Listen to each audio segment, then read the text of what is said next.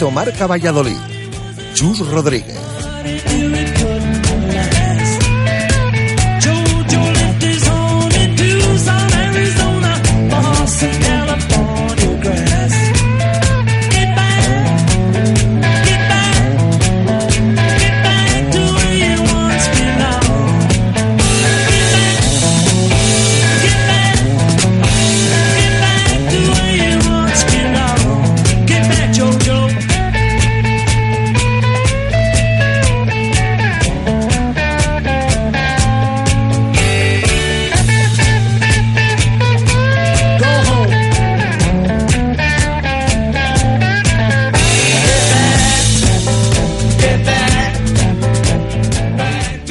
Y diez minutos de la tarde. ¿Qué tal? Muy buenas. Bienvenidos a Directo Marca Valladolid en Radio Marca, jueves de Lagar de Venancio. Vamos a tener mucho análisis, mucho que debatir sobre la situación del balonmano Valladolid, sobre la situación del Real Valladolid, pero nos vamos a la rueda de prensa de Juan Ignacio Martínez previa al partido del próximo sábado frente al Rayo Vallecano en Zorrilla. Ahí está Javier Heredero. Escuchamos directamente las palabras de Juan Ignacio. Buenas, buenas tardes, Chus. Aún no, ha comenzado la, rueda de prensa, se está preparando Juan Ignacio. Si quieres, en, un minuto o minuto y medio te doy paso y, comenzamos. Has engañado, ¿eh? Sí, sí, perdón, pero es que está aquí los medios de la televisión colocando las cámaras porque ha habido problemas con el sonido y está Ignacio sentado, pero todavía no, estamos comenzando con la rueda de prensa. Bueno, así la podemos escuchar de forma íntegra en este jueves 20 de marzo, una y 11 minutos de la tarde en un día, pues bueno, eh, relativamente tranquilo, aunque hoy viene cargada de nuevo la información en la prensa escrita.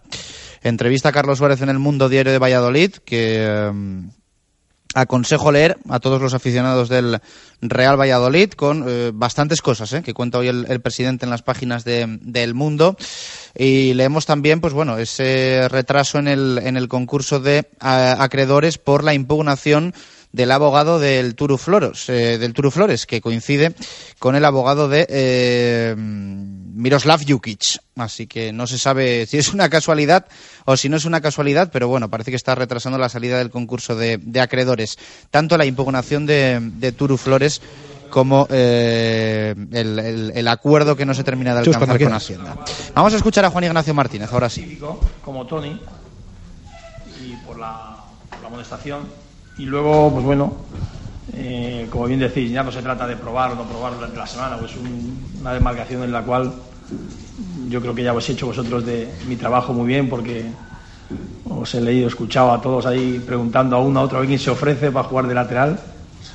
Pero es verdad que hablando en serio, yo he ido hablando con los chicos, lo lógico sería eh, Carmona, que es el chaval del filial también, pero viene de una inactividad larga, viene de de una recuperación. Con lo que nos estamos jugando también sería mucha presión para el chaval. Yo estoy convencido que lo haría bien, ¿eh? lo haría bien el chaval porque ya jugó el día del Valencia, aunque fuese un amistoso y pero son las circunstancias y, mañana pues bueno, mañana ya tengo que decidirme porque no voy a ser el día del partido.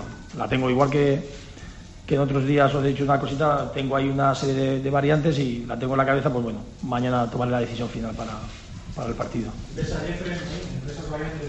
Le preguntan si Jeffren podría jugar de lateral derecho. Me, gusta verles la, la, predisposición que está teniendo para, jugar en el día a día de entreno, el chaval, la recuperación que a corto plazo. Es un futbolista que no debemos olvidar que es muy ofensivo ¿eh? en la posición de lateral. Pues requiere también un poquito de concentración defensiva, él viene también de esa actividad. se agradece, se agradece de, todos los chicos la, la, predisposición que quieran jugar y a disposición del equipo en cualquier posición, ¿no? sobre todo en esta pero eh, en este momento no es la, que realmente me pasa por la cabeza. El hecho de que tengas varias opciones pendientes, puede dar Rossi a Rubio, influye para acabar de encajar las piezas. Le preguntan si habrá algún lesionado le influyen para tomar decisión sobre ese 11 del, sábado.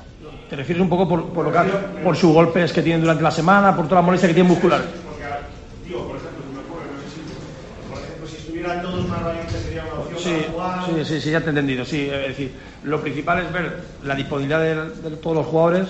¿eh? Hoy Jesús ha venido mucho mejor del golpe. Álvaro, lógicamente, pues bueno, al final tiene una ligera molestia ahí, pero también ha terminado la sesión bastante bien. Y, el tema de Fausto, lo mismo. Ojalá podamos disponer de toda la plantilla, que es de lo que se trata.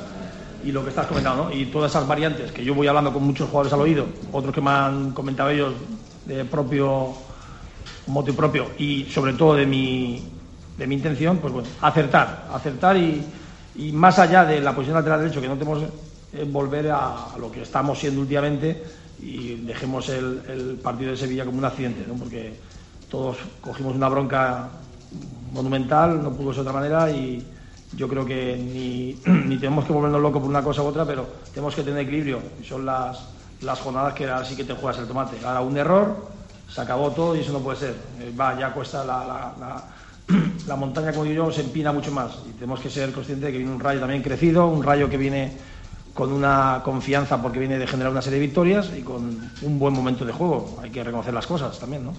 ¿Te caben Oscar, Manucho y Guerra en una alineación? Ya acabo de- Le pregunta si pueden jugar Manucho, Oscar y Guerra juntos.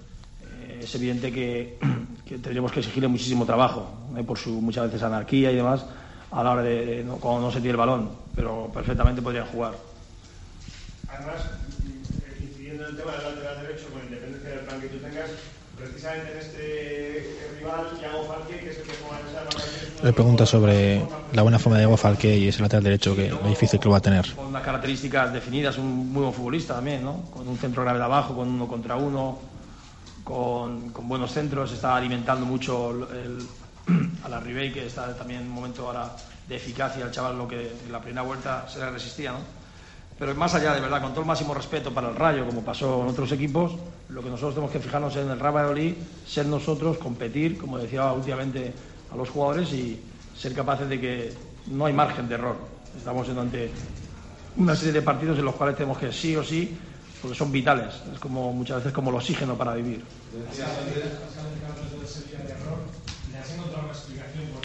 Preguntan si ha encontrado una explicación a esos errores que tuvo el pasado equipo, el sa- pasado sábado contra Sevilla, el equipo, y si sabe cómo subsanar esos errores y sabe cómo, cómo corregirlos. Es una pregunta difícil de, de contestar, de verdad. Lo digo con máximo cariño. Muy, muy difícil de contestar porque es verdad que luego no podemos poner paños calientes, como dije, es decir, hay una cosa que se llama irregularidad durante la temporada. Es decir, nosotros estamos en la situación que estamos porque no hemos sido capaces de mantener una regularidad de juego y resultado. Al final el juego, o los resultados vienen añadidos por el juego. Y no es normal que siete días posterior de un partidazo, ante un rival que no vamos a decir que es de los mejores del mundo, porque todo el mundo lo sabe, es la imagen que, que tuvimos Sevilla. Bueno, hemos analizado muchas cosas, hemos hablado con los jugadores, pero no hay una justificación, por mi parte, ninguna, ni explicación deportiva. Yo no lo entiendo. Es decir, nosotros tenemos que ser un equipo regular en todos los aspectos. Que luego el rival te gana porque es mejor, se le felicita. Pero nosotros ser siempre, pues bueno, un equipo competitivo, competitivo y sobre todo que le dificulta muchísimo. Yo estaba convencido, de verdad, convencido que en Sevilla eh, éramos capaces de hacer el partido bastante largo y vamos a, a sumar porque yo sé perfectamente que ellos al final el esfuerzo lo podían pagar, claro. Cuando se ponen con ese resultado tan contundente, los que estuviste allí los últimos 20 minutos, aunque yo no pudiese con la bota, pues era más de lo mismo, no pasaba nada. ¿no? eh, a pesar del error y a pesar de, de lo que sucedió, eh, sin entrar en nombres, ¿algún jugador ha perdido la Le pregunta si un jugador eh, ha perdido confianza del técnico por el partido contra Sevilla. de señalar a nadie, de verdad, no se trata de señalar a nadie, más allá de después decisiones que toma Juan. Yo creo que la plantilla que tenemos es la mejor plantilla para sacar esto, porque no hay otros futbolistas, solo los 22 futbolistas más los chavales que nos ayudan del filial, y esos son los jugadores. Evidentemente, habrá momentos que a lo mejor pues, pierden ese, esa, ese puesto, esa posición, porque yo creo conveniente que jueguen otros compañeros. Pero no podemos prescindir, no podemos permitirnos el lujo de prescindir de ningún jugador. Más allá, como bien dices, pues bueno, que a lo mejor un jugador no haya se ha aceptado más que otro, ¿no?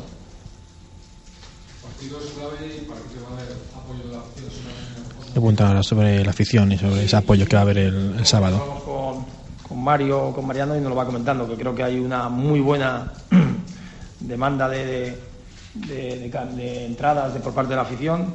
Ojalá, ojalá se repita ese ambientazo que hizo posible aquella victoria ante el Barça, porque yo creo que, que Zorrilla va a ser a parte y juez ¿no? de, de todo el campeonato.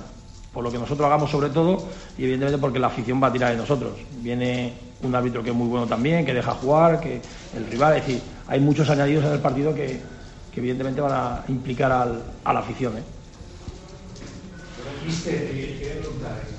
Tuvimos unas, unas tertulias con el, con el presidente del Diario El Mundo, le preguntamos pues desde toda la temporada, el equipo de usted, y sí que se mostró un poco extrañado, aunque sí que comenta que no se mete en temas deportivos, Se explicar al entrenador por qué estaban el otro día en el banquillo de inicio pues jugadores como Jeff. Le preguntan sobre las palabras del presidente en el que dijo que bueno, no entendía que había jugadores que estuviesen en el banquillo como Jeffrey con esa calidad. Sobre esa decisión de Juan Ignacio. Hombre, las preguntas muchas veces son cómo se hace la pregunta, cómo se interpreta. Yo voy a máximo respeto porque me la estás cuestionando y estabas en la mesa redonda que me estás comentando, ¿no? No sé cómo viene enfocada la pregunta. La decisión de Juan Ignacio, eh, si me preguntas, el 11 sacaría el mismo 11, por supuesto. Eh, yo estoy siempre convencido de lo que hago y convencido sobre todo que es lo mejor para el equipo. Y también entiendo perfectamente eh, a vosotros las críticas, porque para lo bueno y para lo malo, como el día del Barça sale bien, y si no, pues evidentemente ya lo dije yo antes de empezar. eh, el, equipo tenía como 7, 8 futbolistas en el, el once inicial. Eso, pues bueno, no, no cabía. ¿Sale bien? Y aquí pasa lo mismo. Es decir, se pueden hacer muchísimas valoraciones. El tema de posición de algún jugador. Es que ese sistema no vale para jugar con el Sevilla y para jugar con el Barça sí. Si no se trata del sistema, se trata de que no teníamos Álvaro. Si estaba funcionando bien con Mar, mantenemos a Mar ahí, con Fausto Rossi. Y yo lo que buscaba, otra variante, os lo digo con todo el cariño, otra variante con la explicación de, de lo de Luis, sobre todo porque intentaba tener el medio campo más fortalecido, como porque el equipo se estaba haciendo muy largo en idas y vueltas, como pasó en Málaga también. Y sin embargo, pues bueno, fuimos capaces de llegar hasta el final partido vivo. Aquí no pudo ser, bueno, por lo que, por lo que fuese el transcurso de, la primera parte, que un punto cero, eso es muy contundente en primera división, y a, parta- a partir de ahí se pueden hacer todos los análisis. Evidentemente luego el tema de Jeffrey, Víctor y Oscar, con lo que ellos tienen de calidad y lo que nos pueden aportar, a lo largo del partido hubiese sido fundamental. Por eso vengo a decir que, no sé si te he contestado tu pregunta, pero lo haría siempre. ¿Ok? Muchísimas gracias. Bueno, pues ahí están las palabras de Juan Ignacio Martínez. Eh, no sé qué te ha parecido, Javier Heredero, la, la rueda de prensa. Yo creo que esa última pregunta no le ha hecho mucha gracia, ¿no? No, sí, sí. Eh, me he referido a unas palabras que dijo ayer el presidente en un diario aquí en Valladolid y no ha hecho mucha gracia porque creo que él considera que la alineación que puso otro día era la mejor para ganar y que, en fin y al cabo, es su trabajo y que nadie debe, meterse en él. Bueno, me ha parecido una rueda de prensa que, bien, correcta. Juan Ignacio siempre responde correctamente a las preguntas, quizás más corta que, lo habitual. Eh, noto un poco de nerviosismo Juan Ignacio sabiendo quizás de la, importancia de- del partido frente al Rayo Vallecano. Y bueno, respecto al equipo ya ha dicho que tiene alguna duda. Creo que la mayor duda es el lateral derecho, que no sabe muy bien si Xavi Carmona va a estar en condiciones de jugar. Y si no es él, creo que tiene un problema porque no sabe muy bien a quién colocar ahí. La verdad es que eh, no lo tiene nada claro, ¿no? Lo de lateral derecho, porque le ha puesto No, no. muchos peros a Xavi Carmona, ha prácticamente descartado a Jeffren de lateral derecho. Eh, no sé, yo si ahora tuviese que apostar, apostaría por esa opción que vimos ayer con, con los tres hombres atrás y, y los dos carrileros. ¿eh? Sí, hoy sí que ha entrenado Jesús Rueda, que ayer teníamos dudas sobre, sobre si iba a poder entrenar eh, hoy. Eh, parece ser que ha entrenado sin problemas. Y ahora esa, esa variante de tres centrales con dos carrileros largos eh, toma, toma color. Ahora bien, hay que ver quién va a ser ese, ese hombre, porque como ya he dicho hoy, yo creo que con Chay Carmona sí que contaban con él eh, cuando se fue a Alcatraz como segundo lateral, pero con este mes y medio de lesión y encima en la, la semana pasada con gripe, creo que Xavi, Xavi Carmona no está físicamente al 100% y más aún para un partido con tanta importancia como este. Así que, como ya digo, creo que tiene muchas dudas y creo que esa va a ser eh, la decisión más dura que, que va a tomar de aquí, de aquí a mañana, porque como dice, ya mañana tiene que tomarla, ya mañana quiere tener ya el equipo eh, hecho, supongo que para hablar con los jugadores y pedirles a cada uno lo que tienen que hacer, lo que quieren que haga. Creo que ha dicho algo así como que bueno que, que Carmona lo haría bien, ¿no? Sí. Ha sentenciado, pero que bueno que sería mucha presión para él, que lleva mucha inactividad encima, que es un partido clave, pues bueno, yo creo que vamos. Si más claro no Le ha ser. puesto muchos Sí. muchos peros como para que luego juegue Xavi Carmona de titular, la Sí, verdad. es que ayer ya os dije yo que veía a Xavi Carmona en entrenamiento muy, no decir tenso, pero muy, ner- muy nervioso quizás, no, no sabía muy bien lo que, lo que pedían de él, porque le estaban exigiendo mucho, le estaban siempre atacando por su banda y se le veía muy nervioso. Entonces yo creo que Juan Ignacio sí que ha visto que, el chico tiene mucha presión encima y en este momento creo que él sabe, Juan Ignacio, que no es el momento como para jugar con, con alguien que realmente va a estar, vaya a estar nervioso y no vaya a confiar al 100% en sí mismo. Es una pena porque es una oportunidad, ya decíamos, para Xavi Carmona muy buena, eh, lo era, y si al final no, no puede ser, eh, es otra oportunidad de un jugador de cantera que se pierde y al fin y al cabo que un club como este es algo importante que gente de cantera vaya saliendo poco a poco. Pero bueno, en fin, veremos quién finalmente juega lateral derecho y vamos a ver eh, qué decisión toma Juan Ignacio, porque a día de hoy, como ya hemos escuchado, no tiene nada claro.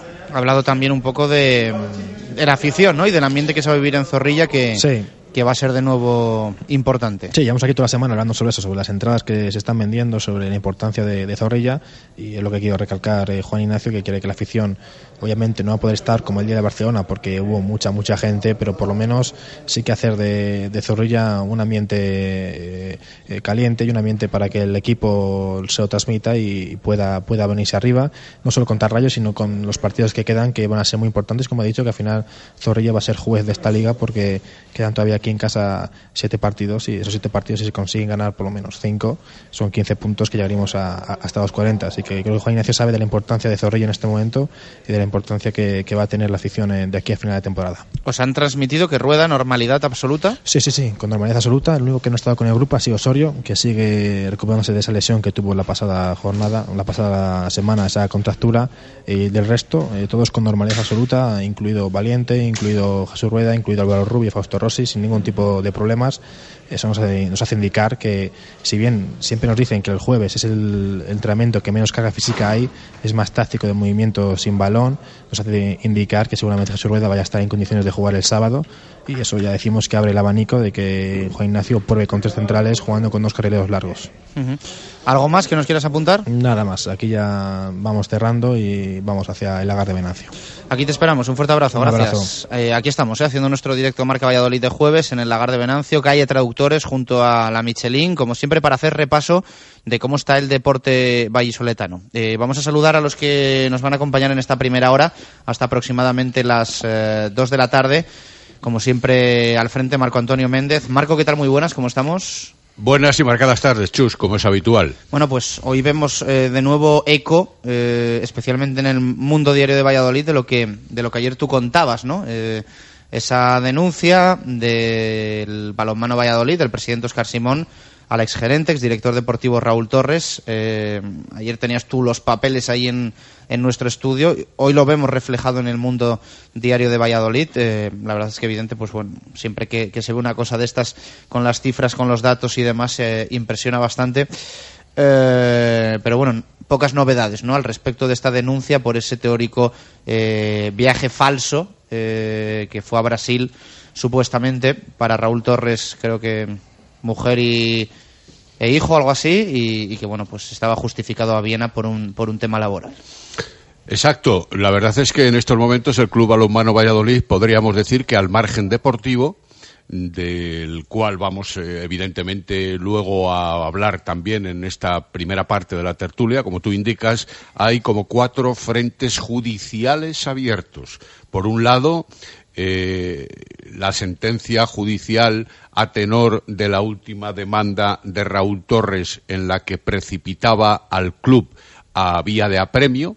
En segundo lugar, la parte correspondiente al club vallisoletano encabezada por Óscar Simón para provocar la aceptación de una ley concursal. Después, el hacer con eh, Davor Chutura, el que fuera central y lateral izquierdo del equipo vallisoletano durante dos temporadas, que también ha resultado entre comillas y por utilizar un término deportivo vencedor en el proceso judicial y que obviamente pone eh, contra las cuerdas de nuevo al club vallisoletano en segunda demanda. Y por otro lado, como no, lo último en aparecer y que ojalá yo me confundiera, no va a ser lo último que va a salir a la palestra, es eh, denuncia del propio club en la persona de su presidente, Óscar Simón, hacia el antiguo gerente y jefe de prensa. Durante varios años en el capítulo presidencial de Dionisio Miguel Recio sobre un asunto de viajes de avión Madrid-Viena-Madrid en una idea pero que luego se consumaron desarrollando un viaje Madrid-Sao Paulo-Madrid. Así que hacer o haceres tenemos suficientes como para no parar en estas circunstancias. Sin embargo, lo que debe de acaparar la atención para eso están los jueces y los tribunales en estos otros casos, lo que debe de acaparar la atención de la afición es la salvaguarda o la vivencia, la supervivencia del propio club como ente deportivo. El sábado que viene hay un compromiso importantísimo en tierras asturianas ante el Juan Fersa Gijón, a quien se le puede dar alcance en la tabla clasificatoria y se puede venir a demostrar que las segundas partes siempre fueron mejores deportivamente hablando que las primeras. Nacho González tiene la palabra, en este caso también, y sus pupilos, y como no, dentro de esa salvaguarda o salvación del club a futuro, está esa creación de la SOS Balonmano Valladolid, que a mí tanto trabajo me cuesta denominar plataforma, que forman una serie de socios numerosos que verdaderamente tienen eh, capacidad ejecutiva también para poder llevar a cabo esas pretensiones, esas ideas y esas sugerencias que propugnan a través de la plataforma SOS Balonmano Valladolid y cuyos invitados como portavoces de ese grupo de socios al que hay que unir a todos los demás ojalá así fuera, están aquí acompañándonos. Bueno, pues ahora nos lo van a explicar. Se está hablando mucho de esta, de esta plataforma eh, SOS Balonmano Valladolid, como, como dice Marco. Eh, Alfonso Sobrino, ¿qué tal? Buenas tardes, ¿cómo estamos? Hola, muy buenas tardes, Chus. Y saludo también a Sergio Curiel. Eh, Sergio, ¿qué tal? ¿Cómo estás? Eh, bueno, estáis un poco, eh, sois de los que formáis parte un poco de esta estructura de la eh, recién estrenada plataforma SOS Balonmano Valladolid. Son ambos socios, ambos pertenecen a la junta directiva de la Peña Esgueva y, evidentemente, como portavoces de la propia plataforma. Me, gustaría añadir que no solo miembros de la Peña Esgueva somos miembros de la plataforma. ¿eh? Eh, somos un compendio de, de socios eh, que llevamos muchos años siguiendo este club, que le tenemos un gran aprecio y muchísimo cariño y que queremos luchar por él. Eh, da la casualidad de que hoy los dos que hemos podido intervenir en esta tertulia somos miembros de la Peña, pero no, Es no una- solo. es una casualidad, Es una ¿no? pura casualidad, sí. Bueno, eh, motivos laborales unos. y- contarnos un poco, eh, ¿por qué plataforma? Eh, es un poco lo que mm, a Marco no le convence en estos últimos días. Bueno, él lo, lo ha reflejado así. Eh, ¿Por qué una plataforma? Era una forma como otra cualquiera de denominar a un colectivo, a un grupo que se ha unido en busca de un fin concreto. Aún no podemos llamarle asociación porque estamos en, en trámites de conseguir eso, lleva un tiempo. No somos un, un colectivo a secas, no somos un grupo reivindicativo, no. Plataforma era a lo mejor lo que mejor, en este estado, lo que mejor nos definía. Se podía haber llamado de otra manera, colectivo, demás, pero bueno, se decidió en la reunión que tuvimos el pasado sábado crear el nombre plataforma, pero vamos, que hubiera dado igual, colectivo, grupo de socios, da igual. Marco. Claro, claro, por- es comprensible, es comprensible, porque a partir de este o de otro momento no demasiado lejano, es evidente que este grupo tiene que darse a valer, entre comillas, ponerse en valor, entre comillas, a partir del momento en el que se cree eh, unos estatutos, una junta directiva, un proceso de actuación y, obviamente, en ese momento, como muy bien dice Alfonso, pero tú también, Sergio Curi, como se te conoce más en el, en el ámbito, en el mundillo nuestro del handball, eh, realmente pensáis, eh, la propia plataforma pasará a denominarse de una manera más eh, lógica desde el punto de vista de los fundamentos de su creación. Si yo simplemente esto es una tertulia, podéis intervenir cuando realmente os apetezca y en el momento que os apetezca. Y además con discrepancias, no tiene por qué ser una idea única de todos nosotros. Pero yo decía lo de plataforma, que no me gustaba, simplemente porque actualmente, estos últimos años, eh, la palabra plataforma ha llevado intrínseca una actuación reivindicativa de tipo político, de tipo sindical, eh, eh, a, a bordo de manifestaciones, y a mí no me gustaba, con el mismo amor que vosotros al Club Balonmano Valladolid, que esa plataforma definiera lo que podría ser para Vox Populi el capítulo de actuaciones que evidentemente no van a ser esas, ni muchísimo menos. Hombre, nosotros, si te gusta más, lo puedes llamar SOS Balonmano Galiza he venido no, hay, no hay ningún problema, simplemente era una forma de denominarlo en tanto adquiere una, una forma jurídica propia. Mm, Simplemente era Entendido, eso, entendido.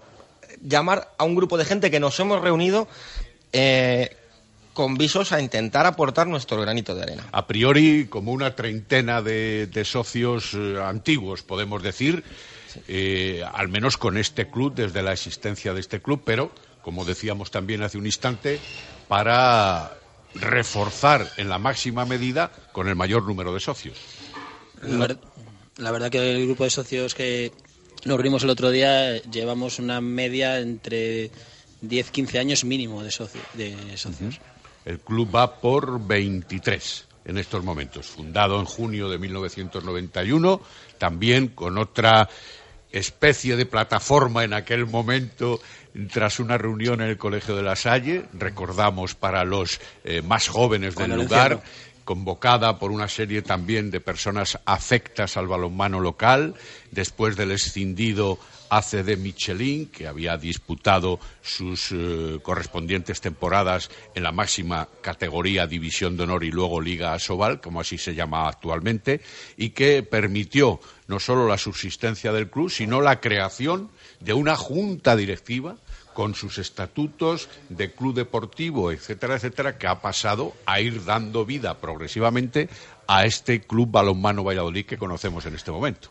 Digamos que en este caso hay ciertos puntos hay ciertos paralelismos, pero también hay ciertos puntos en que no coincidimos. En este caso, nuestra intención, igual que en aquel momento, es que el balonmano en esta ciudad siga existiendo. Lo que pasa es que en este caso nosotros no abogamos por una refundación ni por lo que queremos es pelear hasta el último minuto y esperemos que no haya último minuto por este club. Intentar aportar nuestro grano de arena para que bajo el formato actual del club que tenemos, no queremos cambiarle ni el nombre ni nada, ni tenemos ninguna intención tampoco de aparecer por la junta directiva de- del club. El Del club, Es un- el club es una cosa Vincul- no vincularse de manera no, directa. y, y esta iniciativa es completamente independiente del club, es una forma de intentar, desde el nivel de aficionados, desde sus propios seguidores, pues reforzar la idea de que este club tiene que seguir adelante, de que es viable y de que entre todos podemos contribuir a llevarlo un pasito más adelante. Sabemos que es muy complicado. Sabemos que es en com- realidad ese muy es el principal objetivo, ¿no? Sí, ese, ese es el objetivo. Es muy complicado, pero oye, tenemos que morir luchando, porque el club es, es nuestro, es de los socios. El club se lo merece, efectivamente. Y hombre, y que la imagen que ha dado el club a nivel nacional, a nivel europeo, creo que se lo merece con creces. Lo que pasa es que ahora los momentos son muy diferentes a aquellos del nivel europeo y del nivel internacional y además con la dificultad añadida de la situación económica. En ese punto también este grupo SOS Balonmano Valladolid eh, trata de potenciar las ayudas de todo tipo, vengan de donde vengan y siempre, eh, y no siempre, mejor dicho, pensando en los aspectos económicos, sino también en los sociales o en los deportivos. Sí, nosotros, nosotros creemos que desde el momento en que surge una iniciativa propia de socios diciendo que mm, quieren dar su opinión contraria a la, a la desaparición de este club, ya refuerza el club en sí mismo. Que, los socios tomen la palabra y defiendan lo que es propio, porque al final no nos engañemos, si los propios socios no defendemos lo que es nuestro, nadie va a venir a sacarnos las castañas del fuego. Los primeros que tenemos que tomar conciencia de la situación en que está nuestro club e intentar ayudar e- y aunar fuerzas entre todos somos nosotros mismos. Entonces, que este club se mueva pues dé imagen de que tiene un respaldo social, de que tiene una masa social eh, fuerte y fiel. Al final, creemos que redunda en que a lo mejor es un poco intangible a nivel económico, pero es un patrimonio propio del club que muchos clubes ya quisiesen para sí. Sí, Que nadie se confunda que verdaderamente aquí lo que se plantea es mantener con vida Club Balonmano Valladolid. Recuperamos el objetivo de hace unos instantes, mantener con vida el club actual. No se aboga por desapariciones, recreaciones ni refundaciones. Para nada. O sea, no- para nosotros este club es un familiar nuestro y, y está enfermo, sí, pero lo que queremos es ayudar en el tratamiento. Mm, Nadie en caso de un familiar lo que piensa es por mirar a ver si conoce a otra persona o no, no, lo que lo que apuestas es hasta el máximo, hasta el último minuto por luchar por él. Eh, vosotros, evidentemente ya lo hemos comentado, estáis en esos primeros pasos para crear la SOS Balonmano Valladolid, la asociación plataforma. En definitiva, eh, habrá muchos socios que estén interesados en apoyaros, en participar con vosotros, en dedicarle su esfuerzo o su tiempo, si es que así fuere. ¿Qué tendrían que hacer? ¿O de momento hay que esperar a que configuréis realmente esa, esa asociación? El primero, en este primer momento lo que estamos es eh, estableciendo las bases para cómo mm, debemos de funcionar. Creemos que adquiriendo una masa crítica demasiado grande a lo mejor mm, haríamos mm, un poco, Un poco de difícil- confusionismo. Un poco de confusionismo y difícil manejo. Pero en cuanto empecemos a, a hacer cualquier tipo de actuación y ya puede ser desde el punto de vista informativo, divulgativo, eh, después si digamos a cabo cualquier tipo de acciones, no sé, pueden estar relacionadas con el tema económico o no, lo que sea, nosotros por supuesto que contamos, esperamos contar con, con todo el apoyo de los socios, de los aficionados en general, de la prensa, de la prensa, incluso de- incluso si alguna persona estuviese interesada en contribuir económicamente, sponsorizar, lo que fuese, todo eso estamos abiertos a, tipo- a cualquier tipo de sugerencias, a cualquier tipo de... Toque de atención, Alfonso, a empresas particulares con posibilidades económicas, instituciones. A ver, nosotros somos conscientes de que en estos tiempos no vamos a conseguir un gran patrocinio como, por ejemplo, el club consigue para sus camisetas o para el pabellón, pero en otras iniciativas populares de este estilo, en otras ciudades, sí que hemos visto que hay pequeños negocios que sí, por la vinculación que tienen afectiva con, este deporte, sí quieren contribuir un poquito, quieren aportar su granito de arena, aunque, aunque sea simbólico, pero es que muchos simbólicos al final hacen algo importante. ¿Os habéis fijado en cierta medida, supongo, en varias actividades deportivas, pero por la que más cercanía puede tener en el mundo del balonmano con lo realizado por el Ademar de León, especialmente en la temporada pasada? Aunque no son comparables en su actuación las circunstancias de una y otra, entiendo yo. Eh, nosotros a lo mejor en relación a lo que fue el año pasado lo de SOS Ademar, pues quizás vamos un pelín tarde, ¿no? A la hora de constituir lo que es la asociación y demás para crear estatutos y esas cosas. Pero bueno, vamos a intentarlo, a ver si la gente se, se suma y para que la gente se ponga en contacto con nosotros, Alfonso va a decir ahora eh, las páginas de internet por las que se puede eh, comunicar con nosotros y en el próximo partido vamos a estar en la puerta para que cualquier socio o aficionado nos pregunte qué es lo que pretendemos.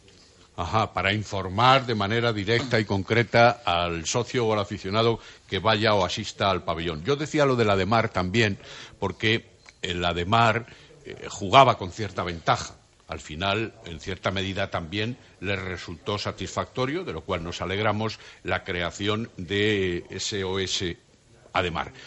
Lo digo desde el punto de vista de que ellos tienen una fundación que también podía surtir el efecto de ayuda necesario.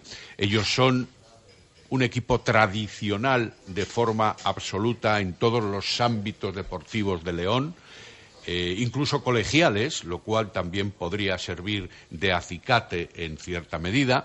Ellos eh, son el primer equipo eh, de competición deportiva que hay en estos momentos en León y no en balde todo eso podría servir de creación de ayuda y de colaboración. Cosa que aquí, en cierta medida, tenemos porque el balonmano Valladolid, que es uno de los tres grandes de nuestra plataforma deportiva, eh, no puede competir de manera absoluta, sino que tiene que hacerlo pensando en que el Club Baloncesto Valladolid vive también horas muy difíciles y el Real Valladolid, Sociedad Anónima Deportiva de Fútbol, está inmerso en una ley concursal, tema del que luego también podremos hablar. A lo mejor el, el Club Balonmano Valladolid no es el máximo exponente del deporte de esta ciudad, pero sí que es un primer espada Sí, sí, en, en todo, en, en todas las quinielas que podamos hacer. De todas maneras, oye, lo que sí me gustaría es aprovechar estos micros para lanzar un, agradecimiento, porque mencionabas hace un momento a- al SOS Ademar, que se fundó en León. Eh, tuvieron un enorme éxito y además debo agradecer que nosotros, desde el primer momento en que nos hemos puesto en contacto con ellos, pues para informarnos cómo articularon ellos eh, todas sus iniciativas, qué es lo que consiguieron, qué hicieron, cómo lo hicieron, ellos desde el primer momento siempre han tenido la mejor de las predisposiciones, nos han aconsejado, nos han ayudado y, me gustaría públicamente pues eh, lanzarles un, un agradecimiento realmente profundo porque hay muchas veces que hay gente que malentiende determinadas rivalidades y en, y en este caso no da lugar. Si, si ellos o nosotros no estamos, no hay rivalidad, no hay rivalidad posible. Lo, lo que hace de verdad interesante esta liga es que estemos los dos. Si no, no. Y en cuanto a la gente que quiera pues lanzarnos sus propuestas, eh, sus sugerencias, cualquier cosa que nos quieran comentar o decir o prestarse, hay mucha gente que ya se ha prestado voluntaria para cuando desarrollemos cualquier acción. E incluso jugador, es, jugadores, es entrenadores. Jugadores y es, exjugadores. Es jugadores. O sea, jugado- gente del jugadores, mundo del es balonmano. jugadores y es entrenadores. Ya se han puesto en contacto con nosotros para transmitirnos todo su apoyo. Entonces, cualquiera que quiera ponerse en contacto con nosotros lo puede hacer. Tenemos tres vías principales. No Eh, son muchas, diría yo. Pero bueno, estamos en la están- época. están todas vinculadas. Estamos en la época de las redes sociales, Sí. ya, ya. Están todas vinculadas, eh, al final es para que resulte cómodo para cualquier tipo de usuario. La primera es a través de una dirección de correo electrónico, ahí es donde uno puede explayarse más y ponerse en y, proponernos todo lo que quiera. Es sosbmvalladolid.gmail.com Ahí nos mandéis un email con cualquier cosa que queráis. Si no, pues a través de las redes sociales tenemos perfil en Twitter, SOSBM Valladolid, o también lo tenemos en, en un perfil en Facebook. Es exactamente igual. En Facebook, SOSBM Valladolid. Bueno, eh, vamos a hacer una pausa, eh, una y 45 minutos de la tarde y continuamos aquí en el Lagar de Venancio, calle Traductores junto a Michelin, hablando con dos de los representantes de esta nueva plataforma eh, en defensa y por la supervivencia del balonmano Valladolid, Alfonso Sobrino y Sergio Curiel. Hacemos esa pausa y continuamos hablando con ellos, que yo creo que también nos pueden dar un poco su opinión a nivel personal de cómo ven el club, de cómo ven el aspecto deportivo y de lo que hay en juego el próximo sábado en el Palacio de los Deportes de la Guía frente a Juan Fersa Gijón. Pausa y continuamos aquí en directo Marca Valladolid en Radio Marca. Radio Marca Valladolid, 101.5 FM. ¿Quieres que tu coche esté en las manos de los mejores profesionales? ¿Quieres un vehículo seminuevo o usado? Ahora es el momento. En Mubesa San Cristóbal, en la calle Nitrógeno número 1, te ofrecemos nuestro taller multimarca y nuestro gran stock de vehículos seminuevos y usados. Mubesa, 45 años de experiencia a su servicio. De Exterior te ofrece todo tipo de soluciones en cerramientos para hacer más habitable y cómodo tu porche o terraza. Somos expertos en aislamientos, toldos y acondicionamientos de patios y espacios exteriores. Además, en De Exterior tenemos una amplia gama de mobiliario de jardín. Este mes con grandes descuentos. Cheque regalo de 100 a 1000 euros. Nos puedes encontrar en calle Adolfo Miaja de la Muela número 5, en Parquesol o en www.deexteriorsoluciones.es. Porque lo más importante es tu hogar. De Exterior confía en profesionales de verdad. Mercedes-Benz lanza por primera vez un todoterreno compacto. Llega a tu concesionario el nuevo GLA, un todoterreno que te fascinará por su deportivo diseño y su espectacular equipamiento de serie. Ven a conocerlo a tu concesionario oficial y déjate contagiar por su libertad. Adarsa, concesionario oficial Mercedes-Benz, Avenida de Burgos 57. Imagina un Kia Carens desde 13.600 euros, un C desde 10.500 euros o un Río desde 7.100 euros. Ahora es posible, gracias a nuestro décimo aniversario. Las mejores ofertas en tu concesionario Kia del 21 al 30 de marzo. Financiado con Santander Consumer antes del 30 de marzo. Consulta condiciones en kia.com. Kia, calidad con 7 años de garantía. Esta semana es muy especial en la sidrería El Lagar de Venancio, porque todos los padres de Valladolid se merecen una comida o una cena a su altura. Disfruta de las especialidades del Lagar de Venancio con los tuyos. Chuletón, pincho de lechazo y los pescados y mariscos más frescos. Además, menú sidrería para beber toda la sidra que quieras. El Día del Padre en la sidrería El Lagar de Venancio, en la calle Traductores junto a Michelin. Reservas en el 983 33 43 44. Como mi papá, como mi papá. El Colegio de Administradores de Fincas recuerda que a partir de este año 2014 hay nuevas obligaciones fiscales para las comunidades de propietarios. Compruebe si su comunidad debe realizar la ITE, inspeccionar el ascensor o la instalación eléctrica. En este momento que más exigencias administrativas llegan a las comunidades de propietarios, acuda a un administrador de fincas colegiado. Garantía de profesionalidad. Infórmese en Colegio de Administradores de Fincas, calle Santiago 14, tercera planta, Valladolid. ¿A que no adivinas cuál es el coche con más equipamiento por menos precio? Una pista. Tiene ESP, climatizador, radio CD MP3, Bluetooth y solo durante este mes por 9.900 euros. ¿Te rindes? Nuevo Nissan Micra. 9.900 euros con todo. Solo en Eilo Motor, Avenida Gijón 92.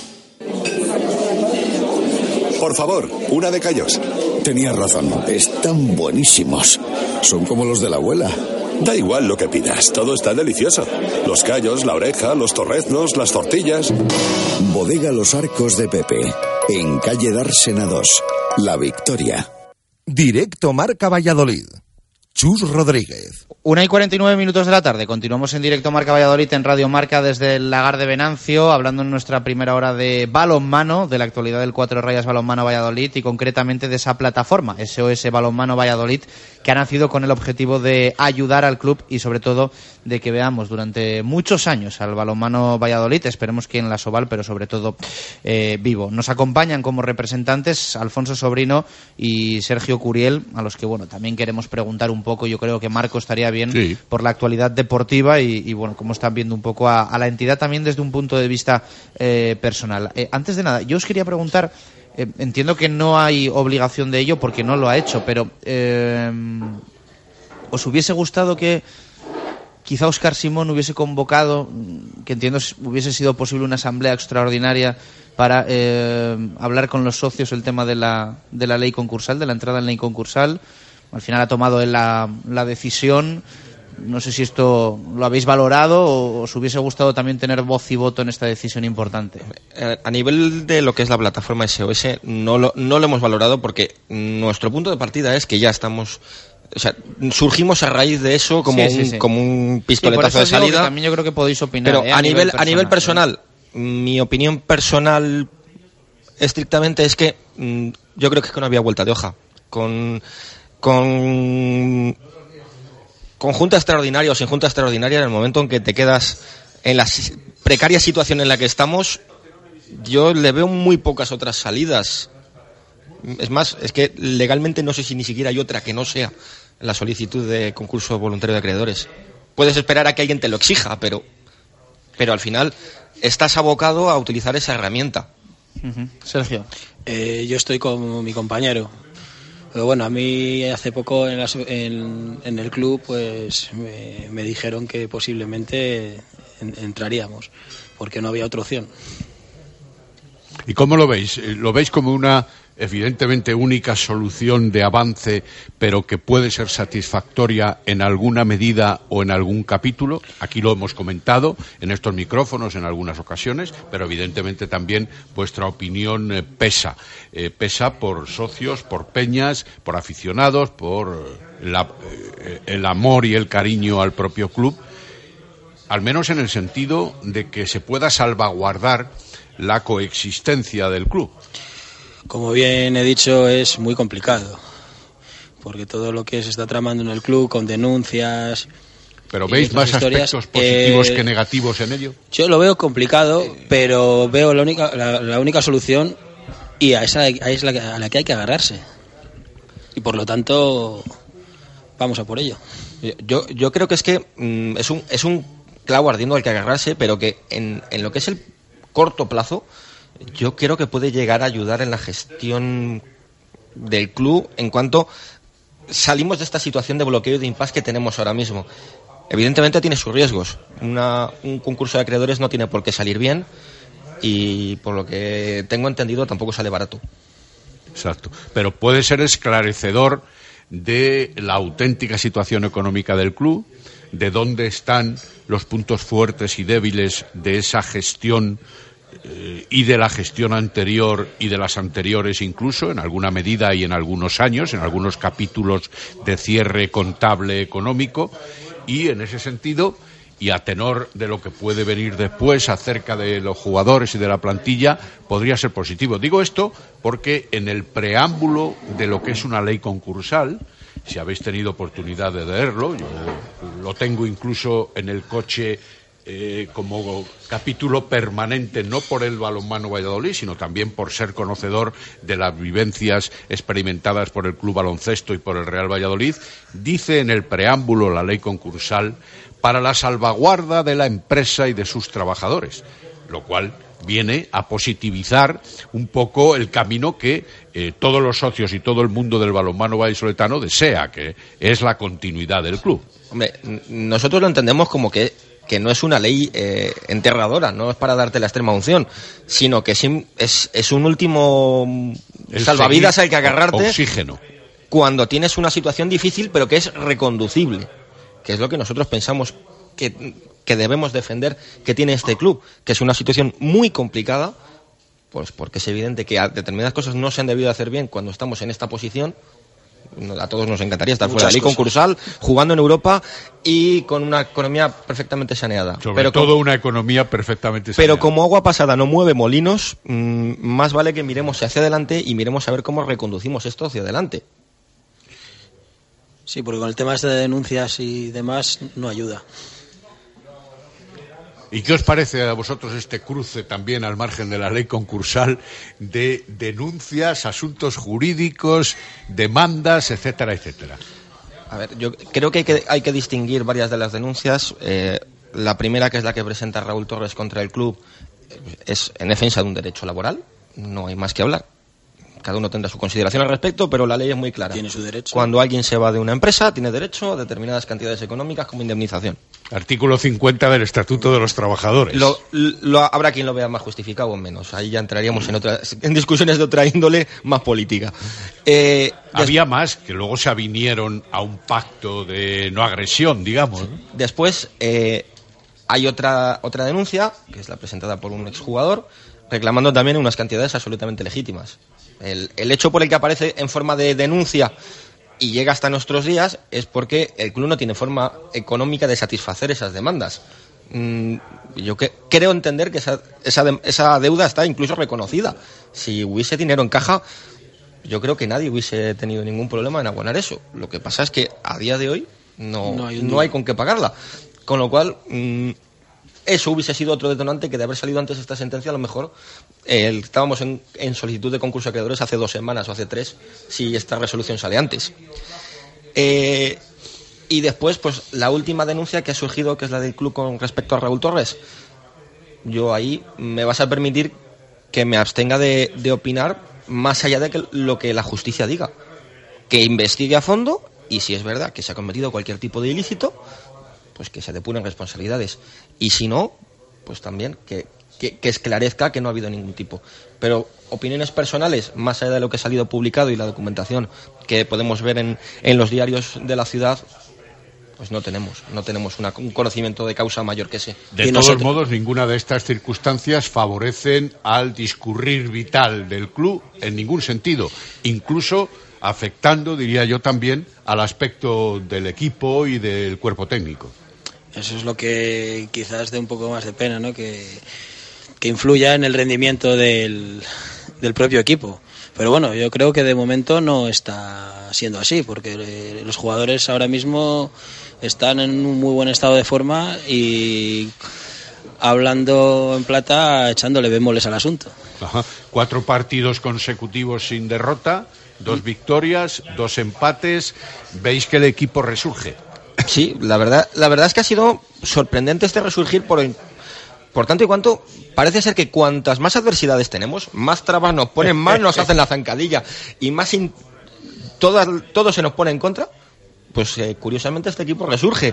A mí me recuerda mucho, ojo, eran otros tiempos, con otros objetivos muy diferentes, pero aquella final de Recopa perdida en Rusia, en la que una semana después Fuimos campeones de Copa fuimos del Rey. campeones de Copa, exactamente. O sea, Exacto, exacto. este, este equipo tiene históricamente el, Momentos de bajón y momentos de resurgir y, la capa- y la capacidad de renacer como cual, el- cual ave fénix.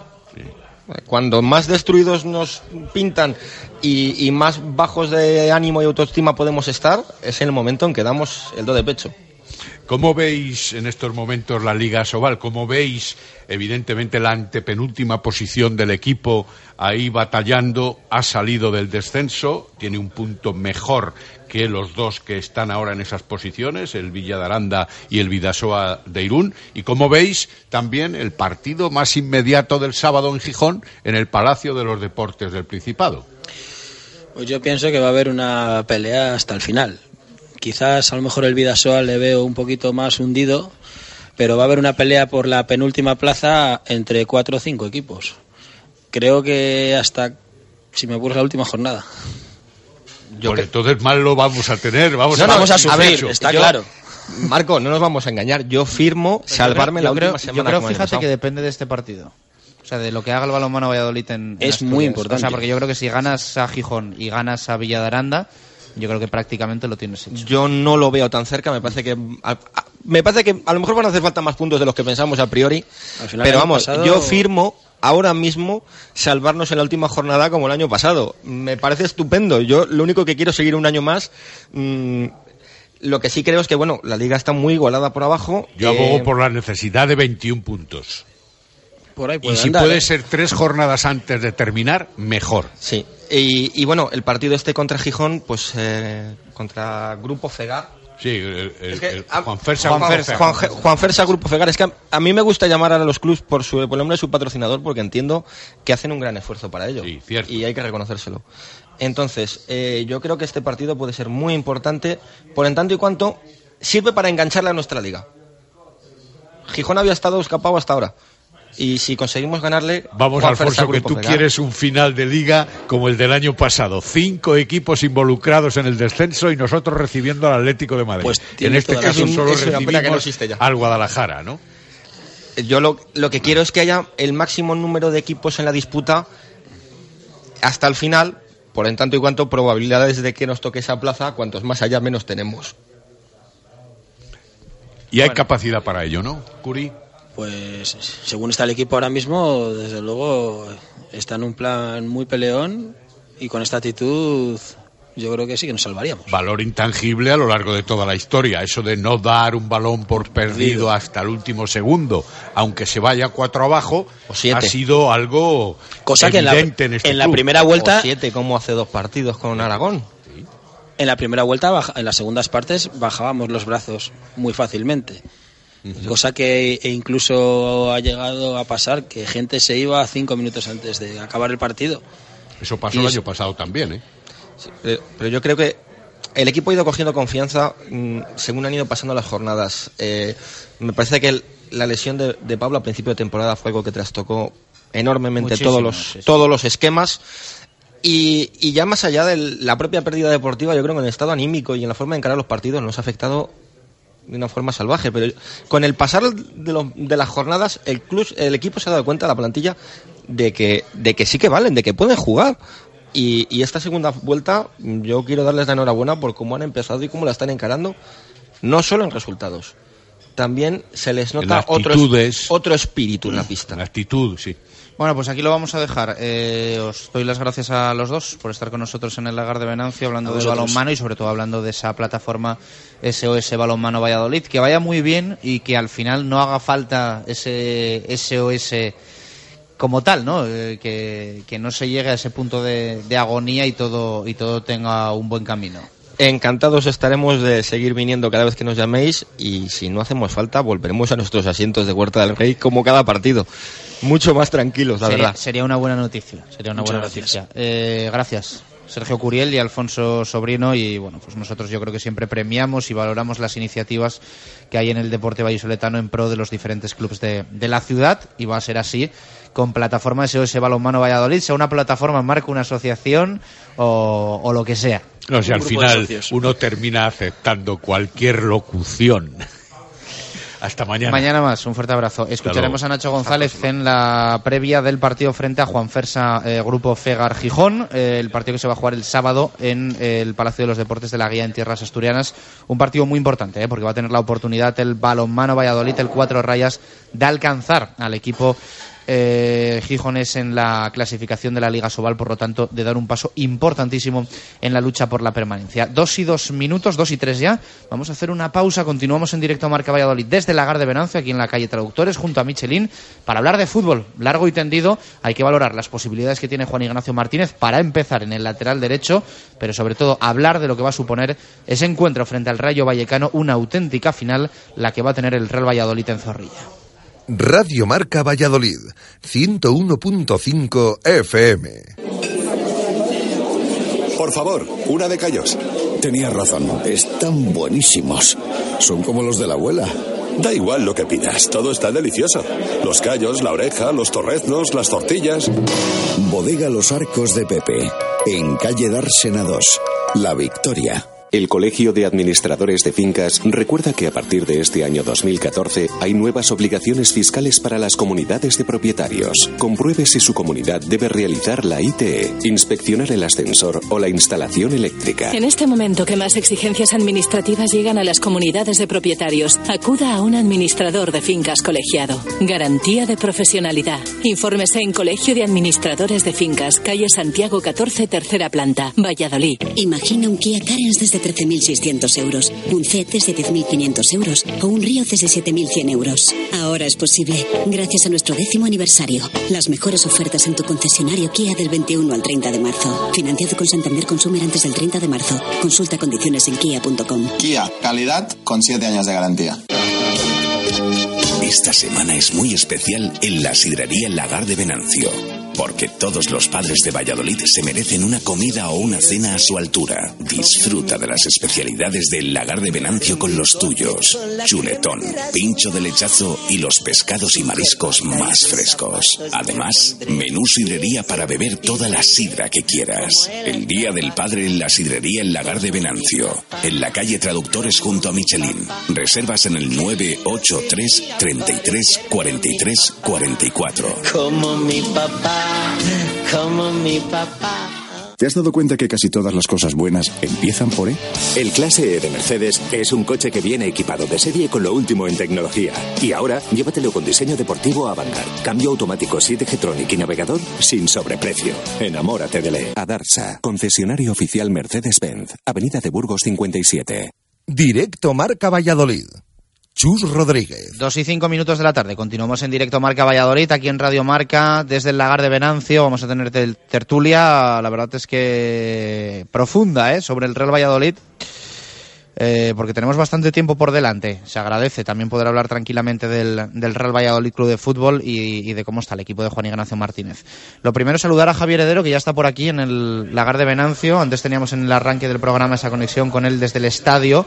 Hemos escuchado la rueda de prensa íntegra de Juan Ignacio Martínez. Así que, por lo tanto, todos nuestros oyentes eh, ya han podido conocer un poco de primera mano la idea que tiene Juan Ignacio Martínez de cara al partido del próximo sábado. Javi, ¿qué tal? Muy buenas. ¿cómo Muy buenas? ¿qué tal? Bueno, repasemos un poco Sí. todo, si te parece. Muy bien. Y los titulares que ha dejado Juan Ignacio. Sí, bueno, pues para empezar, lo que a todos nos importa es el lateral derecho. Obviamente ha sido la primera pregunta. Juan Ignacio ha dicho que contaba como Chai Carbona como segundo lateral, pero que no está en su mejor eh, forma física. Ha hablado con- de él incluso del- en condicional, que podría haber sido un, un gran jugador para este partido, pero creo que no lo ve claro Juan Ignacio y creo que no tiene todavía decidido si va a jugar él o va a ser otro el que, que juegue en ese puesto. Puede ser Ben Jeffrey, como hemos estado hablando esta semana, puede ser incluso Baraja, que él se ha autodescartado, no, no lo veo claro. Ahora Jesús Rueda, que ayer parecía que no iba a jugar, eh, hoy ha entrenado con normalidad, sí que está. Vamos a ver si opta por que uno de los centrales, ya sea él o Valiente o Mitrovic, juegue de lateral derecho y haciendo una defensa de cuatro, no mover más, más el esquema, o si opta, como, como vi ayer en entrenamiento, con jugar con tres centrales y jugar con dos carrileros, veremos quién ocuparía esa posición. Puede ser Larson, también dicen algunos, puede ser Jeffren, eh, complicado, y Juan Ignacio será mañana cuando Sí, es tome que hoy- esa hoy decisión. prácticamente a todas las posibilidades le ha puesto muchos peros, ¿no? Sí, Eh, sí, porque Jeffren ha dicho que es un jugador muy ofensivo. Jeffrey prácticamente lo ha descartado, Sí, más también. incluso que a Xavi Carmona. Sí, sí, ha dicho que es un jugador muy ofensivo, que viene de jugar poco, que no se puede, no se le puede exigir que esté en defensa muy intenso. Prácticamente lo descarta con ese comentario. Xavi Carmona ha dicho que viene de no entrenar un mes y medio, que ha tenido gripe, que está mal físicamente, que no está al 100%. También prácticamente lo descarta. Entonces, las opciones que quedan ahora y que barajamos eh, eran esas dos. Vamos a ver con lo que va a jugar ahora Juan Ignacio. Como ya digo, eh, quizás jugar con más valiente lateral derecho o, o poner ahí a Larson, que puede ser otro jugador que, aunque no sea un jugador de, de- banda, ni, ni siquiera extremo derecho o interior como juega, es un jugador que le pone siempre mucha intensidad y puede ser válido para este partido. Vamos a ver. Bueno, eh, hoy ha finalizado la rueda de prensa, sí, Sí. ¿no? El- ha sido Juan Ignacio, ¿no? Que esto es, es- esto es muy de Juan Ignacio, que él Sí. decide cuándo. Gracias, ¿no? Dice Sí. gracias después de su Le- última respuesta. ya está levantando antes de levanta y responder casi. marcha. Ha sido después de una pregunta de nuestro compañero del Mundo Diario de Valladolid, José Javier Álamo, referente a las palabras de Carlos Suárez hoy en El Mundo. Hmm. Una entrevista que le hicieron ayer los compañeros del Mundo a eh, Carlos Suárez, el presidente y máximo accionista del Real Valladolid, y en el que deja titulares, por eso se le ha preguntado por ello en la rueda de prensa, como eh, que no cuente ahora con unos jugadores a los que todos han echado en falta cuando estaban lesionados, es algo que debería explicar Juan Ignacio Martínez. Yo no me meto en asuntos deportivos. Y también eh, se le pregunta por eh, si cree en Juan Ignacio y responde, yo creo en los resultados. Con Fernando Vázquez los partidos eran de ganar o perder, pero por 1-0. Cantatore decía que había que ganarlos con cinco jugadores atrás. Nosotros no tenemos el estilo de los equipos de Caparrós. Con Jukic nos fueron bien las cosas y cuando se marchó no queríamos cambiar porque teníamos la base hecha. Nos faltaba carácter atrás y eso podía dar más confianza a los rivales. Pero bueno, la respuesta es yo creo en los resultados. Sí, porque vaya, vaya popurrí a meter Carlos Suárez en un momento. Son dos declaraciones eh, Eh, bastante frías, ¿no? Sí, Con- No sé, yo con las veo, las veo bastante duras teniendo en cuenta que Carlos Suárez siempre ha defendido a Juan Ignacio y hay que recordar que él dijo que iba a ser su entrenador incluso en segunda división si el equipo descendía. Eh, creo que, Hace bastante claro, tiempo ya de, de esas palabras. Eso en diciembre cuando todavía queda mucho es fácil. Ahora cuando ves que puede bajar segunda es cuando realmente llegan los nervios. Y bueno, en fin, decirlo de, Ca- lo de Oscar, Víctor Pérez, eh, Jeffren, al final creo que el entrenador es el que más válido para poner a esos jugadores. El día del Barça no jugaban uno de los tres, se ganó 1-0 y no nadie dijo nada al respecto. Así que creo que, si bien son jugadores de mucha calidad, si Juan Ignacio cree que no, son, no deben de jugar, no, creo que no nadie debe meterse en, en- lo que hace Juan Ignacio, que al final ese entrenador está para eso. Y Carlos Suárez está para planificar y para ser el administrador de este club, pero la pasada deportiva pertenece al entrenador. O sea que no, no entiendo muy bien por qué esa, esa pullita ahora, la verdad. Eh, ¿Algo más que destacar de la rueda de prensa? Un poco más, eh, como siempre hablando de la afición bien, que quiere que vaya mucha gente al estadio, que sea ese jugador número 12 y del partido de Sevilla, que ni él mismo sabe los errores que, que cometieron, que es muy difícil eh, explicarse porque un día se juega también contra el Barça y otro día contra Sevilla.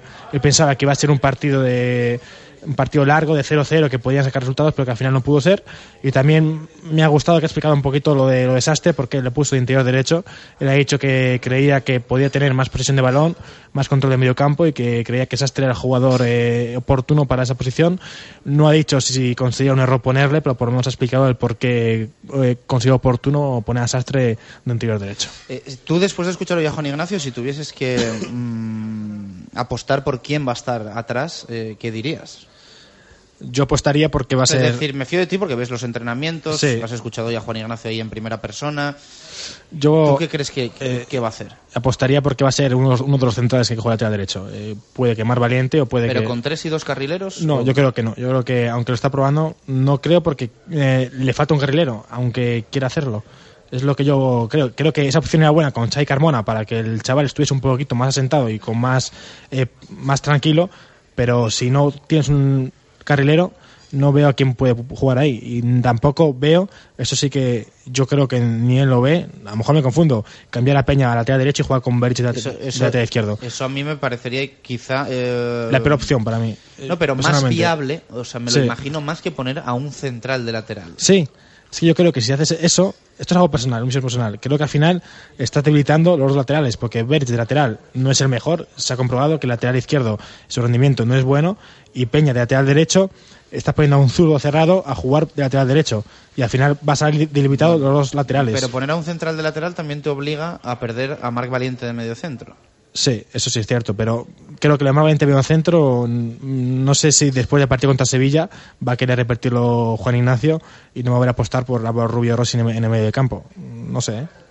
No sé, bueno, pues nos, nos quedan dudas. Eh, bueno, vamos a iniciar nuestra, nuestra tertulia aquí en la mesa redonda del Lagar de Venancio.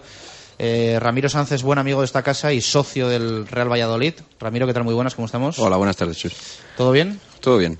Sufriendo, ¿no? Con Sufriendo, lógicamente, una semana de nervios.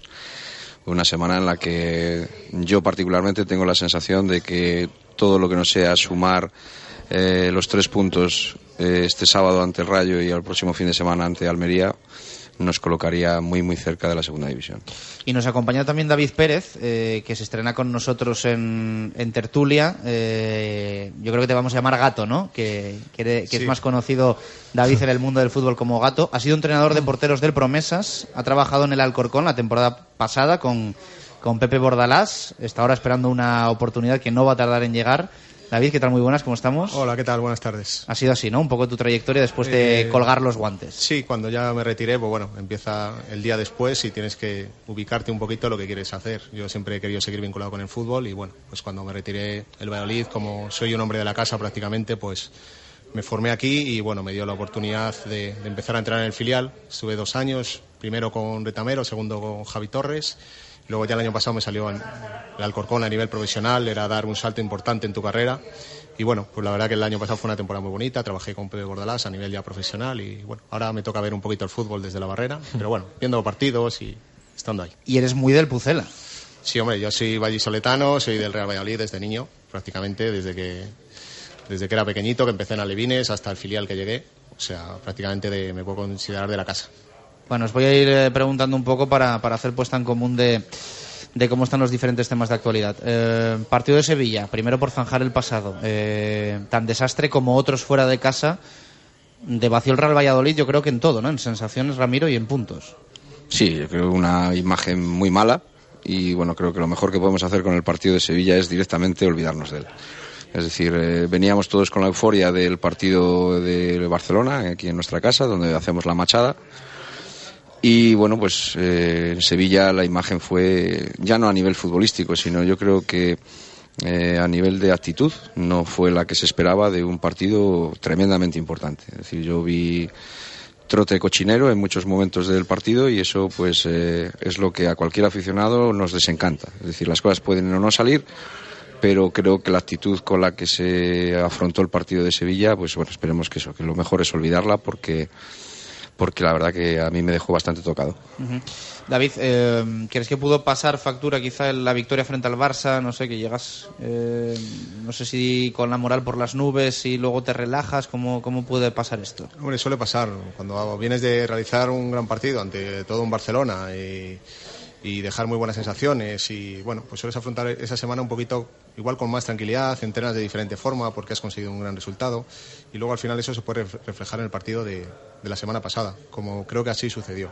Pero bueno, al final ya es un partido pasado, hay que centrarse en lo que queda de aquí a final de temporada que ya es lo más importante porque como digo yo puntos que no, que no recuperas ahora ya no vuelven. Entonces lo más importante es pensar el partido más inmediato intentar esta primera final que tenemos que es donde prácticamente se deciden las temporadas intentar que los puntos se queden en casa Esto mosquea más, eh, si cabe, después de ganar al Barça, que el equipo demuestra que es capaz, yo creo, Ramiro, de todo, ¿no? O sea, ganas al Barça en casa y yo creo que dices, mira, es que puedo ganar a cualquiera en cualquier sitio. Claro, luego va el equipo así en Sevilla y es cuando realmente dices, si es que pueden hacerlo. No lo han hecho, pero pueden hacerlo. Claro, eso es, un poco pues, por lo que te queda esa, esa sensación de esa sensación de cabreo, ¿no? Porque decir, bueno, se ha demostrado que, que con ganas, con lucha, con actitud, pues eh, se puede llegar incluso a ganar al Barça. Ya sabemos que al Barça ese día pues no le salió prácticamente nada y a nosotros nos salió prácticamente todo. Pero sobre todo lo que nos salió fue el salir al campo a morder. Y eso en Sevilla no, no se produjo y entonces el Valladolid pues fue un pues un alma en pena en, en- durante todo el partido.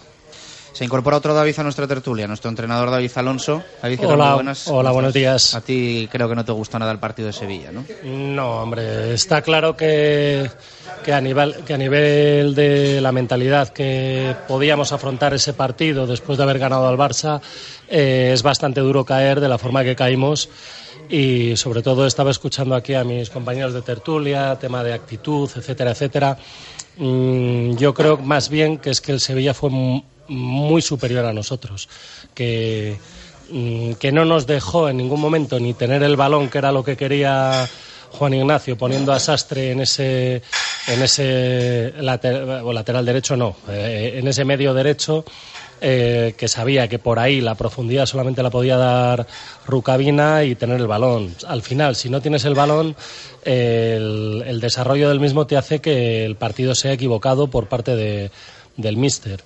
Eh, yo creo más bien que eso, que es que nos, nos barrieron, nos barrieron y después en el momento que el Valladolid estaba intentando eh, poder hacer algo, intentar acercarse, está ese penalti extraño, por no, por no calificarlo de otra forma, que termina de romper totalmente el partido.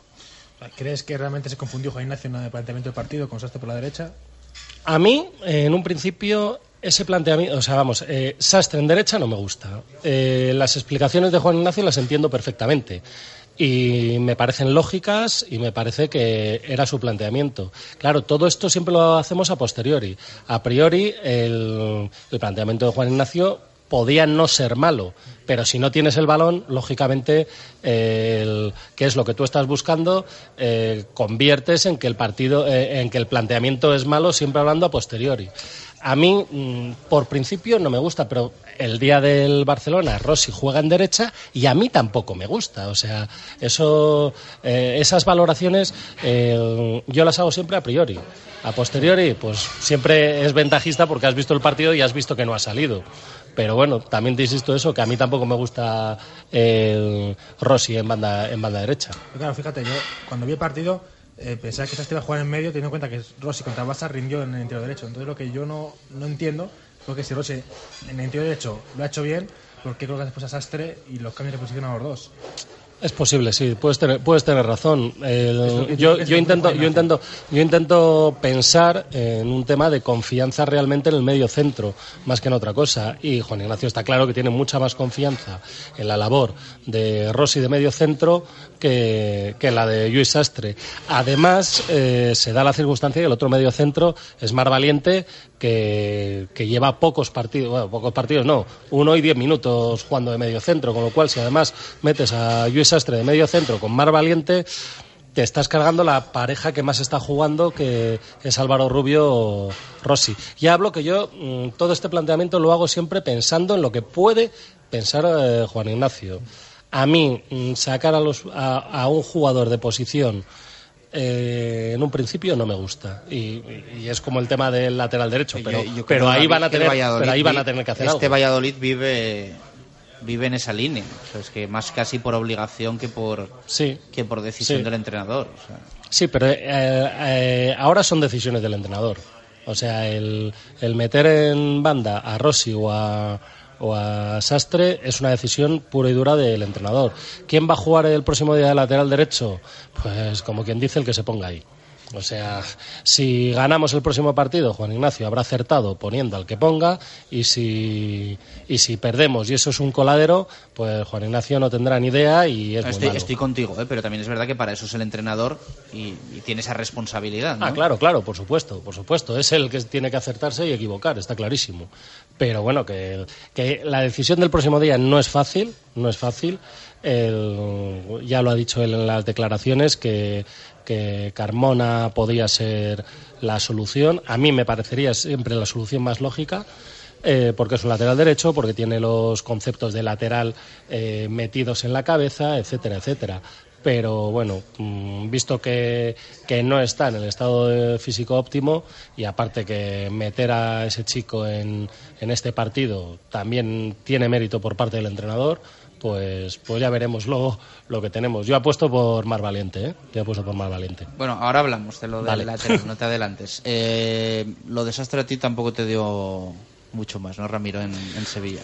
Pues no, lo pasa que, bueno, pues es un poco lo que estáis diciendo, que a toro pasado, pues, eh, pues es fácil hablar, ¿no? Tampoco nos pareció la alineación del Barcelona, eh, a mí de primeras dadas, pues eh, también existían dudas, ¿no? De, sobre el planteamiento y luego salió todo a la perfección. Pero, pero no, pues de primeras dadas estaba eh, la, la de Sevilla, pues pues no es no creo que sea lo mejor pero bueno eh, yo pienso que lo mejor que podemos hacer es lógicamente el análisis que toca en la tertulia de, del partido de Sevilla pero pero no tiene mucha más mucho más pase no el, el, el encuentro del, del, del, domingo anterior ¿no? uh -huh. David tú bueno. un poco de los diferentes juegos de los mediocentros no Marc frente al Barça funcionó con Rossi la derecha, luego en Sevilla puso, puso a Lluís en esa posición. ¿Qué te parece? Bueno, yo siempre considero que el entrenador siempre intenta poner lo mejor, los mejores futbolistas para cada partido, para cada rival, para siempre analizando un poquito todo, ¿no? Entonces, bueno, hay que valorar pues eso, que cuando pierdes un partido pues se hacen muchos análisis y cuando ganas pues prácticamente pues se verían las cosas de diferente forma. Pero partiendo de la base que siempre un entrenador analiza la semana, analiza el rival, analiza el estadio, analiza afición, analiza muchas cosas.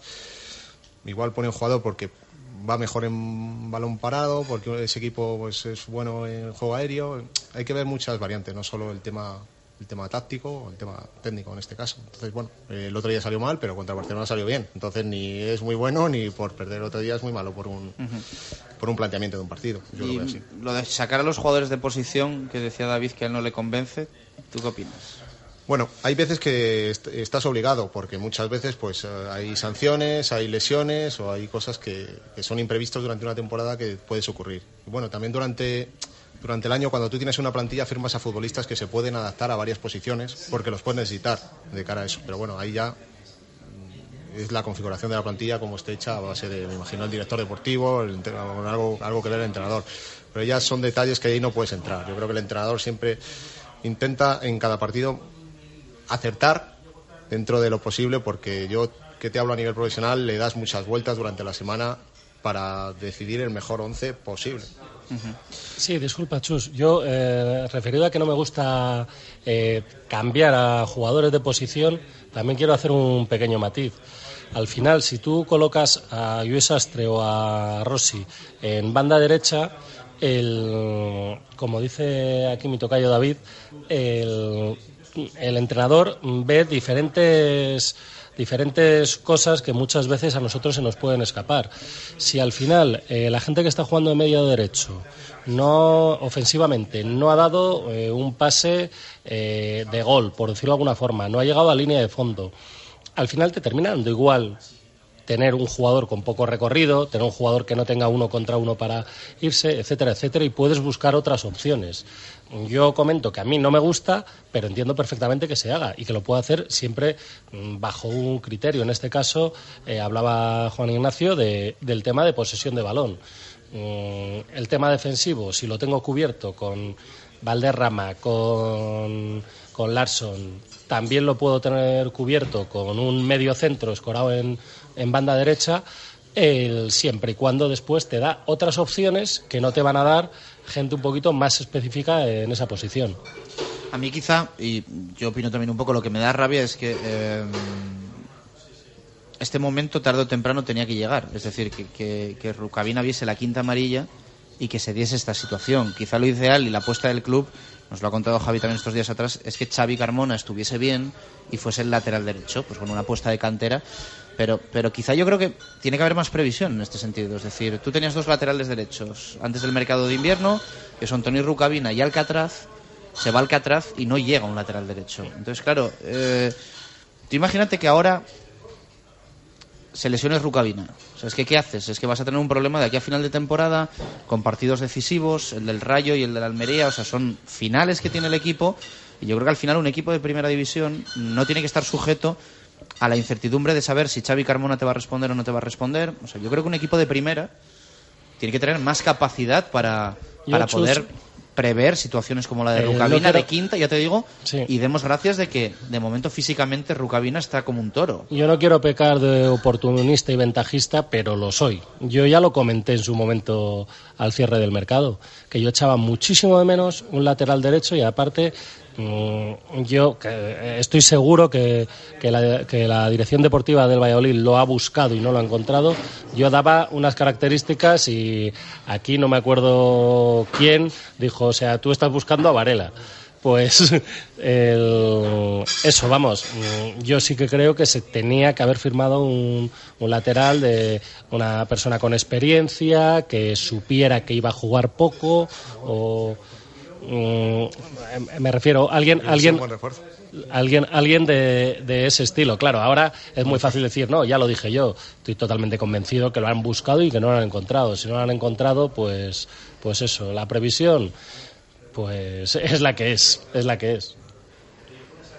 Sí, lo que está claro que en cualquier... Yo, yo te diría que han buscado, que han encontrado, pero que económicamente nuevamente no habrán dado el paso. O sea, Ya, ya digo, bueno. es suposición mía, pero yo ya he dicho que creo que, Yo siempre que el pienso bien Valladolid que es- económicamente que- tiene una situación muy delicada, es, es una realidad, hasta hace nada más supervisada por unos administradores concursales, pero bueno, Yo siempre pienso bien que es más sano que pensar mal. En cualquier caso, lo que, lo que está claro es que eh, fijaros a lo que nos enfrentamos, fijaros lo que nos, nos queda por, por, por delante y que no nos, no nos presentamos en las mejores situaciones, eso, es- eso es evidente. O sea, yo también me pongo esta semana en la cabeza de Juan Ignacio y, tela, ¿eh? Es decir, Álvaro, Álvaro Rubio lesionado, eh, Rucabina sancionado. Entonces, al final nos retrotraemos quizá a lo, a lo que hemos pensado muchos, como tú decías, desde el propio verano. Esta plantilla no está bien, no está confeccionada de manera que puedas eh, afrontar eh, una temporada en primera división donde es más que previsible que estés en la situación que estás. Valladolid, por presupuesto y, y por medios, es- está en las, en las posiciones de la tabla que más o menos le corresponden.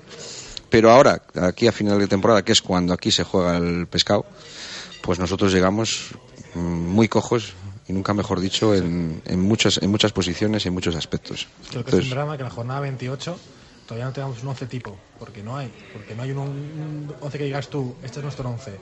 Eso es realmente, me parece triste, pero es que es un drama, porque no tienes un equipo realmente que te confianza, 11 jugadores que te digan, que digas, estos son los que voy a poner. El año pasado lo decías de memoria, lo sabías, y este año hay tantos cambios que es imposible tener un 11 tipo, es imposible. Es complicado, también ha habido muchas lesiones, ¿eh? Sí, pero aún así, con los 22 Sí. jugadores ahora mismo, hoy en día, al 100%, no lo harías, porque no sabías a quién poner Ya, realmente. Javi, Javi, pero es que no les hemos tenido los 22, ¿eh? No les hemos tenido de verdad.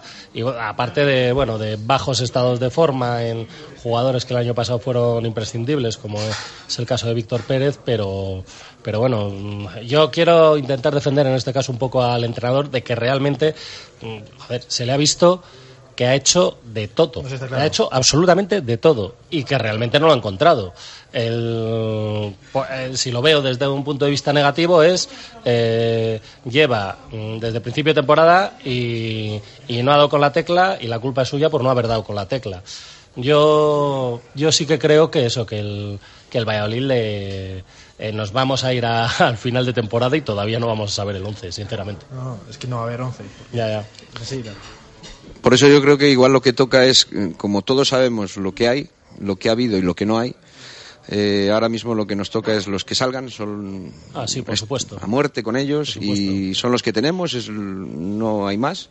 Y ya llegará el momento cuando la temporada haya acabado, esperemos que después de celebrar eh, la permanencia un año más, sí que a lo mejor habría que hacer un- un- un- una tertulia larga y tendida de, de cómo se hacen las cosas en este Valladolid, por qué sufrimos lo que estamos sufriendo y, y sea el momento pues de quizá también poner todos un poco las cartas boca arriba, dejarnos ya de, de, medias tintas y porque se está pasando mal y lo estamos pasando muy mal porque la, la dinámica es muy mala desde el minuto uno del primer partido de liga y bueno pues estamos donde estamos y es que lo raro y lo extraño es que estuviésemos en otro sitio De todas formas, un poco al respecto del 11, eh, sí que David suele ser sintomático, ¿no? Eh, cuando un, un equipo no va del todo bien, no suele haber un 11 claro, ¿no? Se buscan cambios para encontrar esa buena dinámica. Normalmente un entrenador cuando consigue resultados no suele cambiar el equipo, es fácil. Eh, normalmente la cosa te va bien, no puede haber modificaciones por una, una expulsión o una lesión, pero si no, no modificas. Cuando las cosas no van bien, pues bueno, intentas buscar soluciones en base al sistema de juego que suelas emplear normalmente, aunque hay veces que también lo cambias porque buscas una solución porque no van las cosas. Yo creo que Juan Ignacio lo ha intentado todo, de todas, de todas las maneras. Yo estoy contigo. Para mí lo ha intentado todo, no se le puede reprochar que no haya intentado un cambio de sistema, un cambio de jugadores, un tal, él lo ha intentado. Yo creo que un entrenador ha buscado las máximas soluciones posibles, en este caso. Menos el portero. Bueno, menos el portero, que nuestro puesto es un poco más complicado en este por- caso. y porque ha funcionado, ¿no, David? Y la verdad que, bueno, yo, Jaime es un portero que a mí siempre me ha gustado mucho, y, pero Diego Mariño es un portero, bueno, ya el año pasado, yo que estuve en Alcorcón, nos enfrentamos contra el Villarreal, que estaba en segunda división, y los dos partidos que jugamos contra el Villarreal los jugó él, y bastante bien, y está haciendo muy, muy buena temporada, la verdad que ahí en ese sentido, si no ha tocado es porque va, está bien. No, yo siempre digo que el cambio de entrenador suele ser el penúltimo antes de cambiar el entrenador. O el último, vamos. Normalmente es, bueno, suele ser ya cuando se cambia el entrenador, ya es porque, bueno, pues... eh, Que el entrenador dice, mira, voy a cambiar al portero porque ya, a ver si es. con esto... Muchas veces yo incluso alguna vez he tenido un entrenador que en los últimos años me dijo, mira, te voy a cambiar porque ya necesito hacer un cambio diferente. Dice, a ver si ya, ya Y que no digan, ganamos- por lo menos lo intenta, Dice, ¿no? por lo menos lo he intentado. Pero claro, eso cómo lo explicas tú al, al jugador, o en este caso a mí, cuando Y me quitó. funcionó luego, No funcionó. Pero, pero bueno, lo intentó, si era quería intentarlo. Y vas a decir antes, David, no sé si se te No, había sí, sí, algo. sí, que, que hablando de eso, de- del tema de, de alineaciones de onces, que yo particularmente creo que el Valladolid este año, cuando mejor ha jugado y como más a gusto yo le he visto en el campo, ha sido con un sistema 4-4-2 con dos puntas claramente. El, yo creo que debería de jugar así y ahora viene la segunda. Para mí el Valladolid, mm, desde hace ya mucho tiempo, y iba a decir desde su primera época, tienen que ser Óscar y demás. Y yo a Óscar no le veo en banda. O sea que, yo te estoy hablando de mi incoherencia, de mi incoherencia. Eh, a Óscar no le veo en banda porque creo que Óscar solamente tiene una posición. si tiene una posición y tenemos que poner dos arriba, al final o jugamos con 12 o lo tenemos complicado. Por eso, por eso te quería decir que con lo tuyo, que yo estoy totalmente contigo, Ramiro, pero que además yo soy totalmente incoherente. Aparte de, perdona, la, no nos olvidemos que es que en, Sevilla se nos cae don Álvaro Rubio, que es, eh, tú dices el Valladolid son Óscar y, y diez más, yo diría Óscar, Álvaro Rubio y los demás. ¿no? Ah, bueno, sí, Que claro, mm, ¿qué es lo que sucede? Que, también llevamos años intentando encontrar un nuevo rubio y no aparece. Entonces, eh, mm, o sea, el fútbol del Valladolid con esas dos con esos no solo eso, sino que incluso hemos querido echar a Álvaro Rubio. Sí, no, bueno, sí, esto yo también lo digo porque los que hablan de Álvaro Rubio en, en ciertos momentos eh, de la no importancia de Álvaro Rubio porque parece cuando está en el campo que no hace nada, pues eh, que se vea en el partido del domingo sin Álvaro Rubio en el campo y la diferencia de un fin de semana a otro. No es imprescindible en este en este Valladolid. Entonces, si no tienes en este momento, no has tenido a Óscar, a Álvaro Rubio, lo pierdes, pues pues claro, es que para un Valladolid es dramático la pérdida de estos dos jugadores. fíjate, le han preguntado a Juan Ignacio en la rueda de prensa si pudiera juntar Manucho, Óscar y Guerra. Claro, ha dicho que sí, pero es lo que yo pienso, como ha dicho David, ¿cómo lo haces? Porque ¿cómo puedes poner a Oscar, que sabes que defensivamente no es su fuerte, junto con Manucci Guerra arriba? Si le pones en banda va a ser una banda muy débil y si le pones media punta a dos delanteros tienes que poner a tres medios y es cambiar completamente el sistema de nuevo y jugar sin banda realmente. Así que es complicado juntar a, los y si, Y si juegas sin bandas, a nivel ofensivo, necesitas que los laterales incorporen muchísimo, porque si no estás, porque... si no, porque si no estás haciendo un embudo totalmente. Necesitas que eso, que, el, que tanto por el lado derecho como por el lado izquierdo incorporen muchísimo. No es fácil, o sea, no es fácil, pero ojos, benditos problemas que tenemos, que, que nos permiten un mismo partido jugar a dos fútboles totalmente diferentes, con Óscar y sin Óscar en el campo. El próximo día, bueno, pues el Rayo Vallecano ha cambiado de la primera vuelta ahora. O sea, ya no son las y que me perdone si hay algún si alguien del Rayo Vallecano, las Madres Teresas de Calcuta en defensa que eran que se creían que eran el Barcelona y te jugaban el balón hasta en su propio área. Después lo perdían y es que regalamos muchos balones, ¿no? Es que a lo mejor eh, un Rayo Vallecano no tiene que jugar como juega el Barcelona con Piqué y Mascherano sacando el balón jugado. aún así sigue intentándolo, no como antes, sí, pero, en cuanto, pero en cuanto les aprietan un poco, el balón está en campo contrario. eso. Como decía Clemente, el, el balón tiene que estar donde no está el contrario. ¿Dónde no está el contrario? En el cielo. Pues el balón al cielo. Es verídico, ¿eh? Es verídico.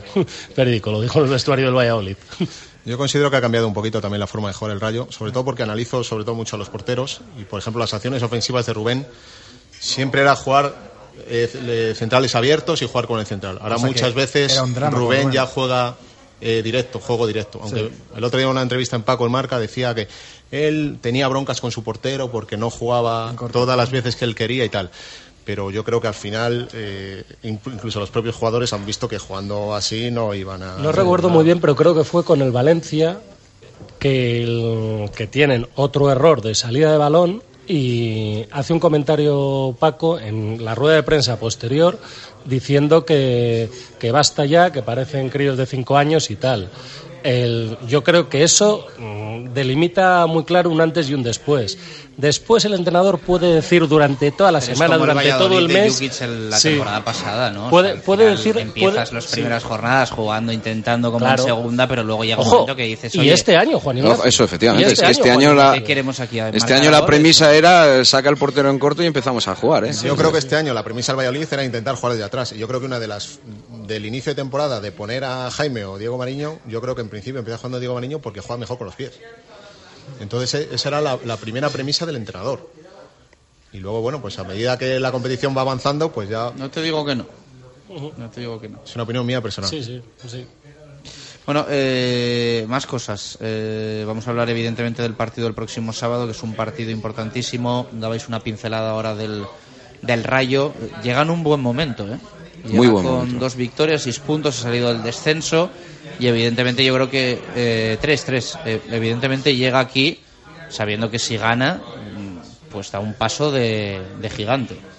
No, no, evidentemente el Rayo viene en una línea claramente ascendente y yo lo que espero es que se produzca el típico partido durante la semana pues estás viendo las dificultades que estamos comentando a la hora de, de confeccionar un once, eh, bajas, lesiones contra un equipo que viene que viene fuerte, que viene reforzado por los últimos resultados y que precisamente sea en el partido en el que tú des un golpe en la mesa de alguna forma y, y el partido se gane.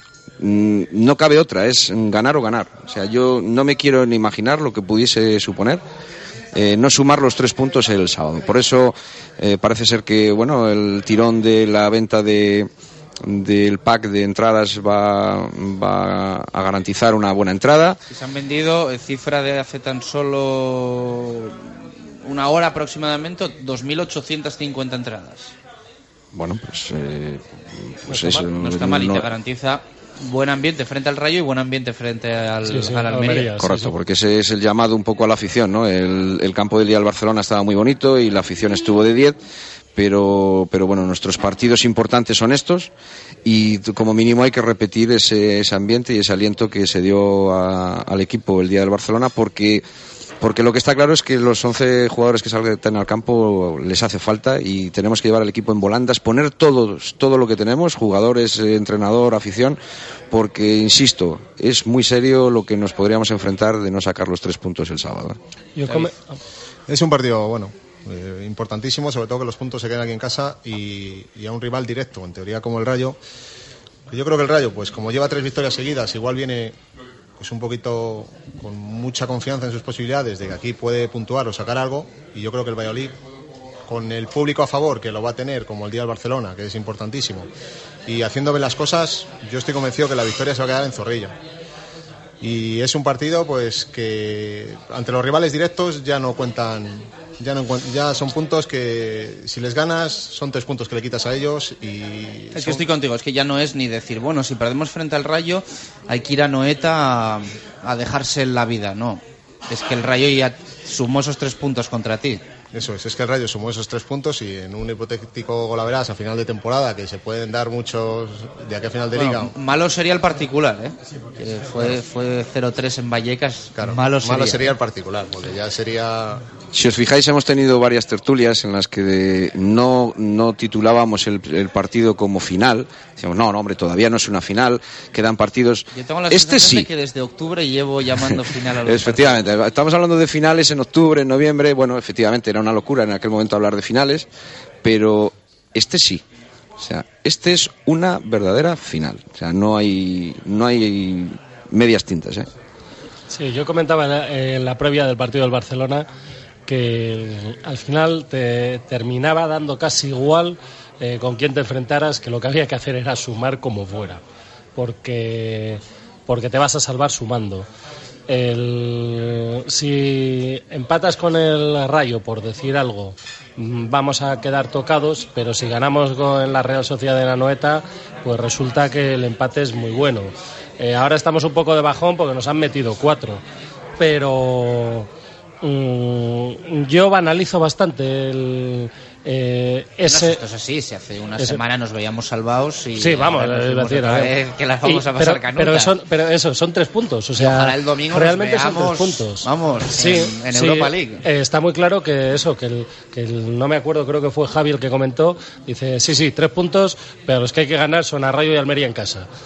El- porque son rivales muy directos, porque te estás jugando un gol a verás, por, por, varias, por varias opciones. El- en este caso, eso, el partido del próximo día es una final pero quedan otras tantas finales. Si nosotros de aquí a final de temporada ganamos otros cuatro partidos, mm, cuatro a lo mejor cinco partidos, porque ha subido, el PAN ha subido en estas últimas jornadas, eh, nos vamos a quedar en primera división.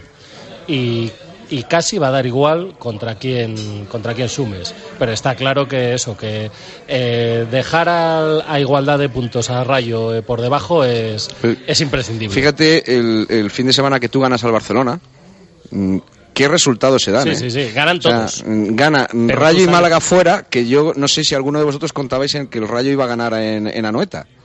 ¿eh? Yo no, desde luego no contaba con que el Rayo iba a ganar en Anoeta.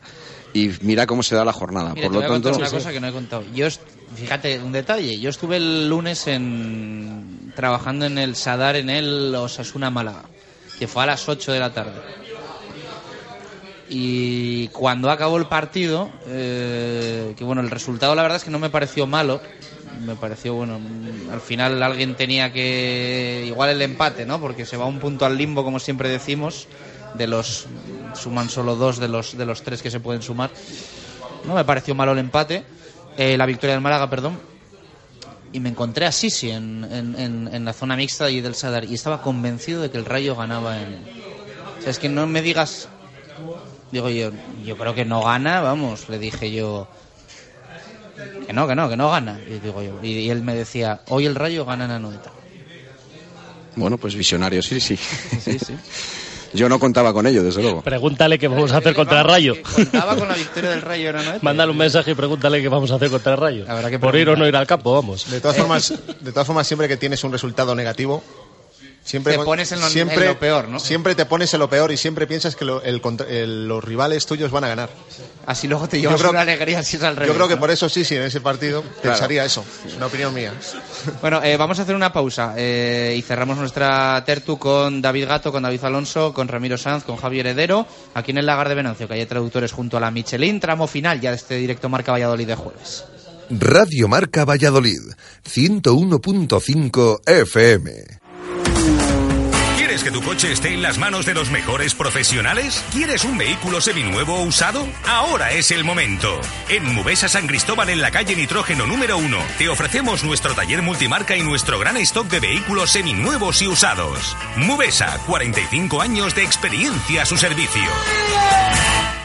De Exterior te ofrece todo tipo de soluciones en cerramientos para hacer más habitable y cómodo tu porche o terraza. Somos expertos en aislamientos, toldos y acondicionamientos de patios y espacios exteriores. Además, en De Exterior tenemos una amplia gama de mobiliario de jardín. Este mes con grandes descuentos. Cheque regalo de 100 a 1000 euros. Nos puedes encontrar en calle Adolfo Miaja de la Muela número 5, en Parquesol o en www.deexteriorsoluciones.es. Porque lo más importante es tu hogar. De Exterior confía en profesionales de verdad. Mercedes-Benz lanza por primera vez un todoterreno compacto. Llega a tu concesionario el nuevo GLA, un todoterreno que te fascinará por su deportivo diseño y su espectacular equipamiento de serie. Ven a conocerlo a tu concesionario oficial y déjate contagiar por su libertad. Adarsa, concesionario oficial Mercedes-Benz, Avenida de Burgos 57. Imagina un Kia Carens desde 13.600 euros, un C desde 10.500 euros o un Río desde 7.100 euros. Ahora es posible, gracias a nuestro décimo aniversario. Las mejores ofertas en tu concesionario Kia del 21 al 30 de marzo. Financiado con Santander Consumer antes del 30 de marzo. Consulta condiciones en kia.com. Kia, calidad con 7 años de garantía. Esta semana es muy especial en la sidrería El Lagar de Venancio, porque todos los padres de Valladolid se merecen una comida o una cena a su altura. Disfruta de las especialidades del Lagar de Venancio con los tuyos. Chuletón, pincho de lechazo y los pescados y mariscos más frescos. Además, menú sidrería para beber toda la sidra que quieras. El Día del Padre en la sidrería El Lagar de Venancio, en la calle Traductores junto a Michelin. Reservas en el 983 33 43 44. Como mi papá, como mi papá. El Colegio de Administradores de Fincas recuerda que a partir de este año 2014 hay nuevas obligaciones fiscales para las comunidades de propietarios. Compruebe si su comunidad debe realizar la ITE, inspeccionar el ascensor o la instalación eléctrica. En este momento que más exigencias administrativas llegan a las comunidades de propietarios, acuda a un administrador de fincas colegiado. Garantía de profesionalidad. Infórmese en Colegio de Administradores de Fincas, calle Santiago 14, tercera planta, Valladolid. ¿A que no adivinas cuál es el coche con más equipamiento por menos precio? Una pista. Tiene ESP, climatizador, radio CD MP3, Bluetooth y solo durante este mes por 9.900 euros. ¿Te rindes? Nuevo Nissan Micra. 9.900 euros con todo. Solo en Eilo Motor. Avenida Gijón 92. Por favor, una de callos. Tenía razón, están buenísimos. Son como los de la abuela. Da igual lo que pidas, todo está delicioso. Los callos, la oreja, los torreznos, las tortillas. Bodega Los Arcos de Pepe, en calle Dársena 2, La Victoria. Directo Marca Valladolid. Chus Rodríguez. 2 y 48 minutos de la tarde. Continuamos en directo Marca Valladolid en Radio Marca, tramo final de nuestra tertulia futbolera con David Gato, con David Alonso y con Ramiro Sanz.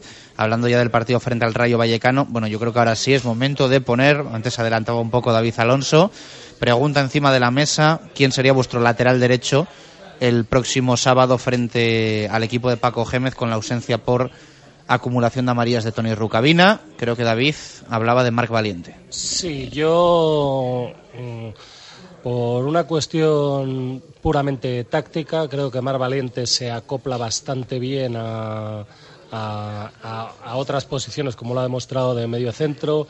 Es el jugador dentro de la defensa, eh, quizás el mejor tácticamente, creo que es el mejor. Aparte es rápido. Mm, dentro de dentro de la defensa que tenemos eh, eh, es rápido y, y los balances y los balances de lateralidad que tiene tanto hacia un lado como hacia otro eh, yo creo que se puede adaptar bien al lateral derecho. Mm, con mis reservas lógicamente. Con mis reservas porque porque bueno tampoco le veo de lateral derecho pero creo que es el que mejor se puede adaptar ahí Bueno, es que claro, la pregunta es, eh, tienes que elegir uno. Entonces, bueno, ¿quién sería tu lateral derecho? Mm, Creo que te- me pasa lo que a ti, ninguno. Pero como hay que poner a uno, mm, yo por la rapidez que puede tener en, eh, en banda, yo pondría a Larson. Cojo el micrófono. Em, yo creo que el problema es que Larson es delantero. Sí, Es que Larson es delantero. Es que yo creo que esto. También sí, sí, no era- está- también eh, sí, sí es delantero. ¿eh? bueno, sí, sí es jugador de banda. Bueno, pero es un hombre de ataque. Larson, él se siente delantero. El problema es que su rol en su trayectoria en Valladolid ha sido cualquier cosa menos de delantero. Por eso. Y él no está cómodo en la banda. Esto te lo digo yo. Él no está encantado de jugar en la banda. Larson quiere jugar de delantero en el Real Valladolid. Entonces, claro, yo creo que si pones a Daniel Larson de lateral derecho Pero, el ¿sabes sábado... lo que pasa? Que yo creo que Daniel Larson sí que es un hombre que, que es un hombre de club. Es un hombre Claro, de eso- es un hombre de camiseta contigo, ¿no? En el- y entonces las carencias que puede tener. tener él yo estoy convencido de que en banda como tiene rapidez eh, mm, va a dar todo va a dar todo va a pelear hasta el último balón cosa que a otros futbolistas que aunque eh, sean defensas no les veo ni creo que les voy a ver nunca mm, poder dar eso Ojo, yo, te- yo tenía, antes de Mar Valiente, tenía otro. Pero como se ha autodescartado, ya doy por supuesto que no, que es Javi Baraja. Javi Baraja eh, ha sido lateral izquierdo y derecho hasta que ha llegado al fútbol profesional. O sea, él jugaba de lateral. Otra cosa es que él Después directamente, eh, que él, mm, eso, ya ha dicho que, que no se ve. De que hecho, no se ve. hasta que vino Mendilibar, que le colocó de central, Jairo Baraja era lateral derecho. Sí, sí, toda la vida ha sido lateral. En el B, los- sus últimos años, estuvo de lateral izquierdo. Y en más que otra cosa. y en Málaga, y aquí también un año lateral eso. derecho. Así que es verdad que ha perdido esa punta de velocidad que antes sí que tenía y tal, y a lo mejor él está un poco un poco eso, que, que no se atreve. Pero bueno, mm, si yo si no hubiera dicho eso, también habría apostado por Javi Baraja. ¿eh? por cierto que yo destacaría la honradez Sí, del capitán sí, sí. ¿eh? Sí, sí. que cuando un es futbolista quiere jugar, ¿eh? Es oportunidad. bajo cualquier concepto y, y llegar Javi y decir yo no me veo de lateral derecho, creo que es algo que también hay que reconocerle al capitán una vez más, una de tantas. ¿eh? Mira, el- yo tengo yo tengo ahora mismo un jugador que lo tuve en su época juvenil, eh, un jugador titular, un jugador titular que precisamente íbamos a un partido eh, que no teníamos lateral derecho y fue casi en plan de a ver quién quiere jugar de lateral derecho. Fue el primero que levantó la mano. Da la casualidad que este año ha jugado ya dos partidos de lateral derecho un jugador que era titular. O sea, mm, hablo de ese sacrificio por parte del equipo, tanto jugando como diciendo, Mister, ahí no me lo pongas, que, creo que otros compañeros lo van a hacer mejor. Yo te iba a decir que a mí me sorprendieron mucho las declaraciones de Javi Baraja. Muchísimo, muchísimo por cómo es él. Y creo que esto refleja lo incómodo y lo quemado y cabreado que está Javi Baraja. Puede Hay ser. que pensar en Es positivo. mi opinión. Hay ¿eh? que pensar en positivo. Es mi opinión. Yo creo que en ningún caso, si no, Javi Baraja hubiese dicho eso. ¿eh? sumar. Yo creo que ahora en estas alturas de competición es un gesto que le honra, porque ahora mismo tienen que jugar los jugadores más comprometidos y los que mejor. Sí, yo no pongo en duda que a él le falte compromiso, ¿eh? ni diciendo eso, ¿eh, gato? De verdad, yo creo que es una cuestión de que él.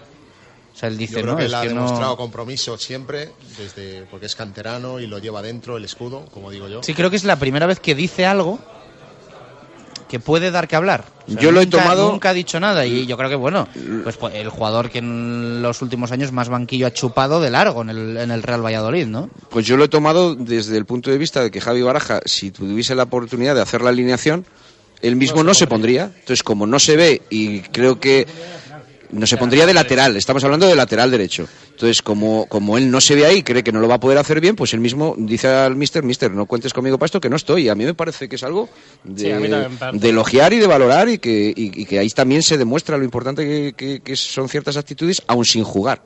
Es que no es solo ser capitán, llevar el brazalete. Claro. También en estos detalles se ve, Sí, sí, sí. se ve Sí, la sí, persona y se ve el...